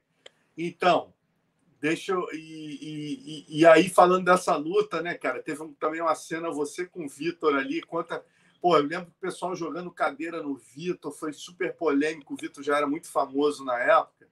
Você pode ver que eu tô com o olho muito... machucado aí, ó. Eu tinha feito uma luta pouco tempo atrás. Tava com o olho machucado. Com a é... cara de criança para você e o Tibal ali. E o é, Vitor, cara. cara, eu lembro da galera jogando coisa no Vitor. Tu lembra dessa história? Cara, a parada foi o seguinte. Hoje em dia eu e o Vitor nos damos muito bem, né? Mas a gente teve um atrito nesse dia é, começou já na pesagem com o negócio da regra, né? Que tiraram o pisão na hora e foi uma confusão do caramba. Tiraram o pisão e a gente tem treinado muito pisão. Porque eu imaginava que o Terei ia entrar nas quedas e não ia conseguir derrubar e em algum momento ia puxar para guarda. E a gente tem treinado muito jogar os pés para o lado e chutar o tiro de meta, né? Na lateral, que o Dedé fez no Romina Sato. E o, também o pisão de frente, no peito, no rosto. A gente tem treinado muito isso. Aí o Vitor, na hora, fez uma confusão, quiser tirar isso da regra, meu irmão, aí começou o estresse dali. Né? Começou o estresse dali, a galera Natal chamou logo os caras de frouxa, ah, são tudo frouxos, estão com medo. Aí começou a confusão. A confusão já ficou um clima muito tenso, né? E na hora de uma entrevista lá, os caras perguntando, eu disse, cara, como é que vai ser a luta? Cara, o Tibal vai nocautear no primeiro round. Falei bem assim. aí pronto. Aí vai que o bicho pegou, cara. Aí quando foi no dia da hora da luta, o Tibal venceu o primeiro round e quando o Telele voltou para o corner com, com o Vitor, o Vitor começou a gritar: Olha para a cara dele, ele tá morrendo de medo. Olha para a cara dele, ele tá morrendo de medo, ele é frouxo, tá cagado. Aí eu fiquei puto. Aí eu comecei a dizer umas paradas com ele e o cara que tava comigo no corner é de Lima, um faixa preta casca grossa da Kimura. O cara, meu irmão, dois metros e pouco. Muito bom, foi campeão brasileiro mundial, faixa preta. Né? Inclusive, lutou com o Bita. Um cara muito bom, grande. Aí o cara, meu irmão, foi lá no, lá no corner, cara. Foi bater lá no corner. Falei, meu irmão, você tá pensando o quê, cara? Ó, quando terminar a parada, vai resolver eu e no vestiário. Meu irmão, aí foi, aquela, aí foi a guerra, mano. Aí foi que a negada começou a cadeira, todo mundo ficou puto, foi uma confusão do caramba, cara. E quando terminou a luta, o Tibal ganhou e o, o, o Vitor queria que desse empate. Aí pronto, aí foi que foi a confusão generalizada, mas aí depois de um tempo a gente se encontrou num evento e ficou tudo bem. Graças a Deus, eu tenho muito respeito por ele, né, pelo Vitor, e muito reconhecimento pelo trabalho dele. Isso é coisa de quando nós dois, né, tanto eu como ele, não tínhamos maturidade emocional. Pode olhar na foto que eu era garoto, mas ele também era, né, cara? Eu acho que ele é até mais novo que eu. Então ele era bem garoto também aí, o Vitor. Pode olhar a cara dele aí, que ele era garotão. E, e foram ótimos tempos, cara. Mas aprendizado, né? Hoje em dia, cara, meu irmão, para alguém discutir comigo é muito difícil, cara, porque eu, eu tô longe, não quero briga, não quero confusão. Como disse você nos bastidores, depois que a gente é pai, a gente tem medo de morrer. Eu morro de medo de morrer, não tá aqui para suporte meus filhos, então. Agora, é... Jair, lembrar de uma outra história contigo, rapaz, que eu descobri de uma maneira Falei, pô, como é que eu vou imaginar um casca grossa de Natal e tal? O cara gosta de bromélia, rapaz. Como é que eu vou te. Eu, pô, formado em biologia, tu me dando aula de bromélia no meio da floresta amazônica. Léo tem as fotos aí. Conta essa história, rapaz, no Django 1. Olha isso, eu, você e Lucas. Essa aí é das antigas mesmo, viu? Porra, como é que foi essa história, Jair? Fala aí. Marcelão, cara, eu, sou um cara que eu, eu gosto muito ó, de cacto, orquídea e bromélia, porque são os três mais resistentes que existem. Teve uma época na minha casa, muito tempo atrás, que eu joguei um cacto, eu achei que tava morrendo assim na, em cima da minha casa. Aí tava chovendo uma época, meu irmão, quando eu vi, o bicho pegou na telha, começou a descer pela minha casa. E, e orquídea, bromélia e cacto são muito resistentes. Eu falo que eles são os lutadores do mundo das plantas, né? E por isso que eu admiro tanto a resistência, não precisa estar aguando muito, né? Bota águas uma vez, duas vezes por semana, né? E eu sempre achei muito interessante. E eu, eu sou um cara totalmente animal plant, mesmo. Você vê, você vê que antes da reportagem eu estava aqui mostrando meus cachorros aqui comigo, né? Eu aqui, ó, tem cachorro, tem tá aqui ó, atrás no aquário aqui, tem dois aquários. É, tem, tem tanque lá fora de peixe também, de tilápia. Aí tem passarinho, jabuti, já tive, não pode ter galinha aqui, porque essa área aqui não pode ter galinha. Mas eu ter galinha aqui, não pode nem ter galinha nem galo. Porque tem lugar que pode ter galinha, mas não pode ter galo. Nesse meu condomínio aqui não pode ter galinha nem galo, infelizmente. Senão também iria ter. Mas tenho vários animais. Eu gosto, eu gosto mais de animal do que de gente, meu amigo. Para dizer a verdade. Confio mais nele do que em muitas pessoas nesse mundo. E esse dia lá a gente estava, né? Eu lembro que a gente faltavam umas três horas para o Django, aquele Django mais louco da história do Valide. Aí a gente falou, pô, Marcelão, eu, vou, eu e o Lucas vamos, vamos dar um pulo ali no Igarapé, pegar umas bromélias, vamos com a gente? Eu falei, pô, vamos embora. Aí tinha uma canoa, tinha um maluco lá, a gente pegou um remo e uma vassoura, né? Fomos remando até aquele rio principal. Aí não sei se tu lembra, cara. Eu tava com o meu equipamento todo, caiu uma chuva. Eu lembro, cara. Torrencial, faltando duas horas pro Lucas lutar com o Cibor. Quer dizer, pro Lucas não, né? Pro evento começar. Que a três horas começava o evento, a gente no meio de uma chuva torrencial, tirando água de dentro da canoa, mesmo. Lembra disso? a pessoa se afunda ali com o material todo, cara. Deus que me perdoe cada história que a gente passa. Aquela, né, aquela história foi assim, Marcelo, porque os caras estavam fazendo os passeios lá de barco, né? Aí eu fiz aquele passeio, achei de cara, esse negócio é muito sem graça, cara. Não pode entrar aqui nessas valas menores. Eu vou querer pegar uma canoa com um índio nativo, que eu vou na mata e ainda trago um bocado de, de, de, de planta de lá. Aí eu peguei um índio nativo, né? Conversei com o cara, meu irmão, eu gosto de planta, gosto de animal. Eu quero bater uma foto dos bichos aí e pegar umas plantas para levar para casa. Aí ele, então vamos. Aí foi quando eu peguei aquele índio, eu encontrei com você na hora de Marcelo, a gente tá indo ali no, num passeio raiz, né? Esse passeio isso, mesmo, isso mesmo. É um passeio raiz, é na, na canoa de índio mesmo, com índio remando. Aí você fez, então tô nessa, meu, vamos nessa. Eu acho que você ia até no passeio lá do barco e você, pum, foi é, cara, do, da canoa. O passeio do Jair é muito melhor do que o do pô, meu irmão, dos turistas. Mestre, ó, queria também, porra, chegando aqui já quase duas horas de live, queria te aproveitar seus conhecimentos aqui. Você que é um cara que é um estudioso, é um CDF da luta. como é que você vê, rapaz, é, a luta do Charles com Dustin Poirier, né? E possivelmente com o Makachev. Como é que é a maneira para vencer esses russos? Cara, o Makachev é um jogo bem parecido com o do Khabib, né? Mas ele, assim, eu acho que ele troca melhor, embora o Khabib seja um cara, assim, explosivo, mais, mais explosivo, mas ele tem uma técnica mais apurada na trocação. Mas, e assim, eu acho que ele for lutar com o Charles, ele não vai querer fazer transição no chão. É, se ele tentar derrubar, que eu acredito que ele vai, porque eu acho que o Charles hoje é melhor que ele em pé. Eu acredito que em algum momento ele vai tentar derrubar e pode ser que consiga. Mas assim, vai depender de qual nível o Charles vai estar ali no chão para pegar ele, que isso, o nível dele sempre é muito alto, né? Do Charles. Charles do Bronx tem um nível por cima, por baixo parece que faz mágica, né, cara? Finaliza e mas assim, é um jogo que vai ser diferente, ele não vai fazer nenhum tipo de transição com o Charles, ele vai querer amarrar, o máximo que ele vai tentar fazer é pegar o braço ali por baixo do, do corpo. O máximo que ele vai fazer é isso, porque eu acho que ele vai ficar dentro da guarda amarrando. Só se derrubar e cair numa meia guarda que ele pode progredir. Mas eu, eu vejo essa luta 55 para o Charles, 45 para ele.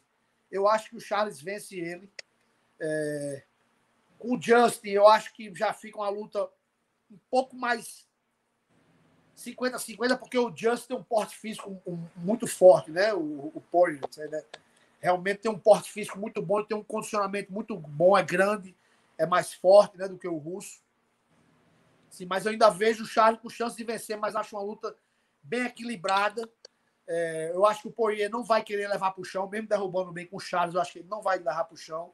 Eu já acredito que o russo, em algum momento, vai procurar levar para o chão.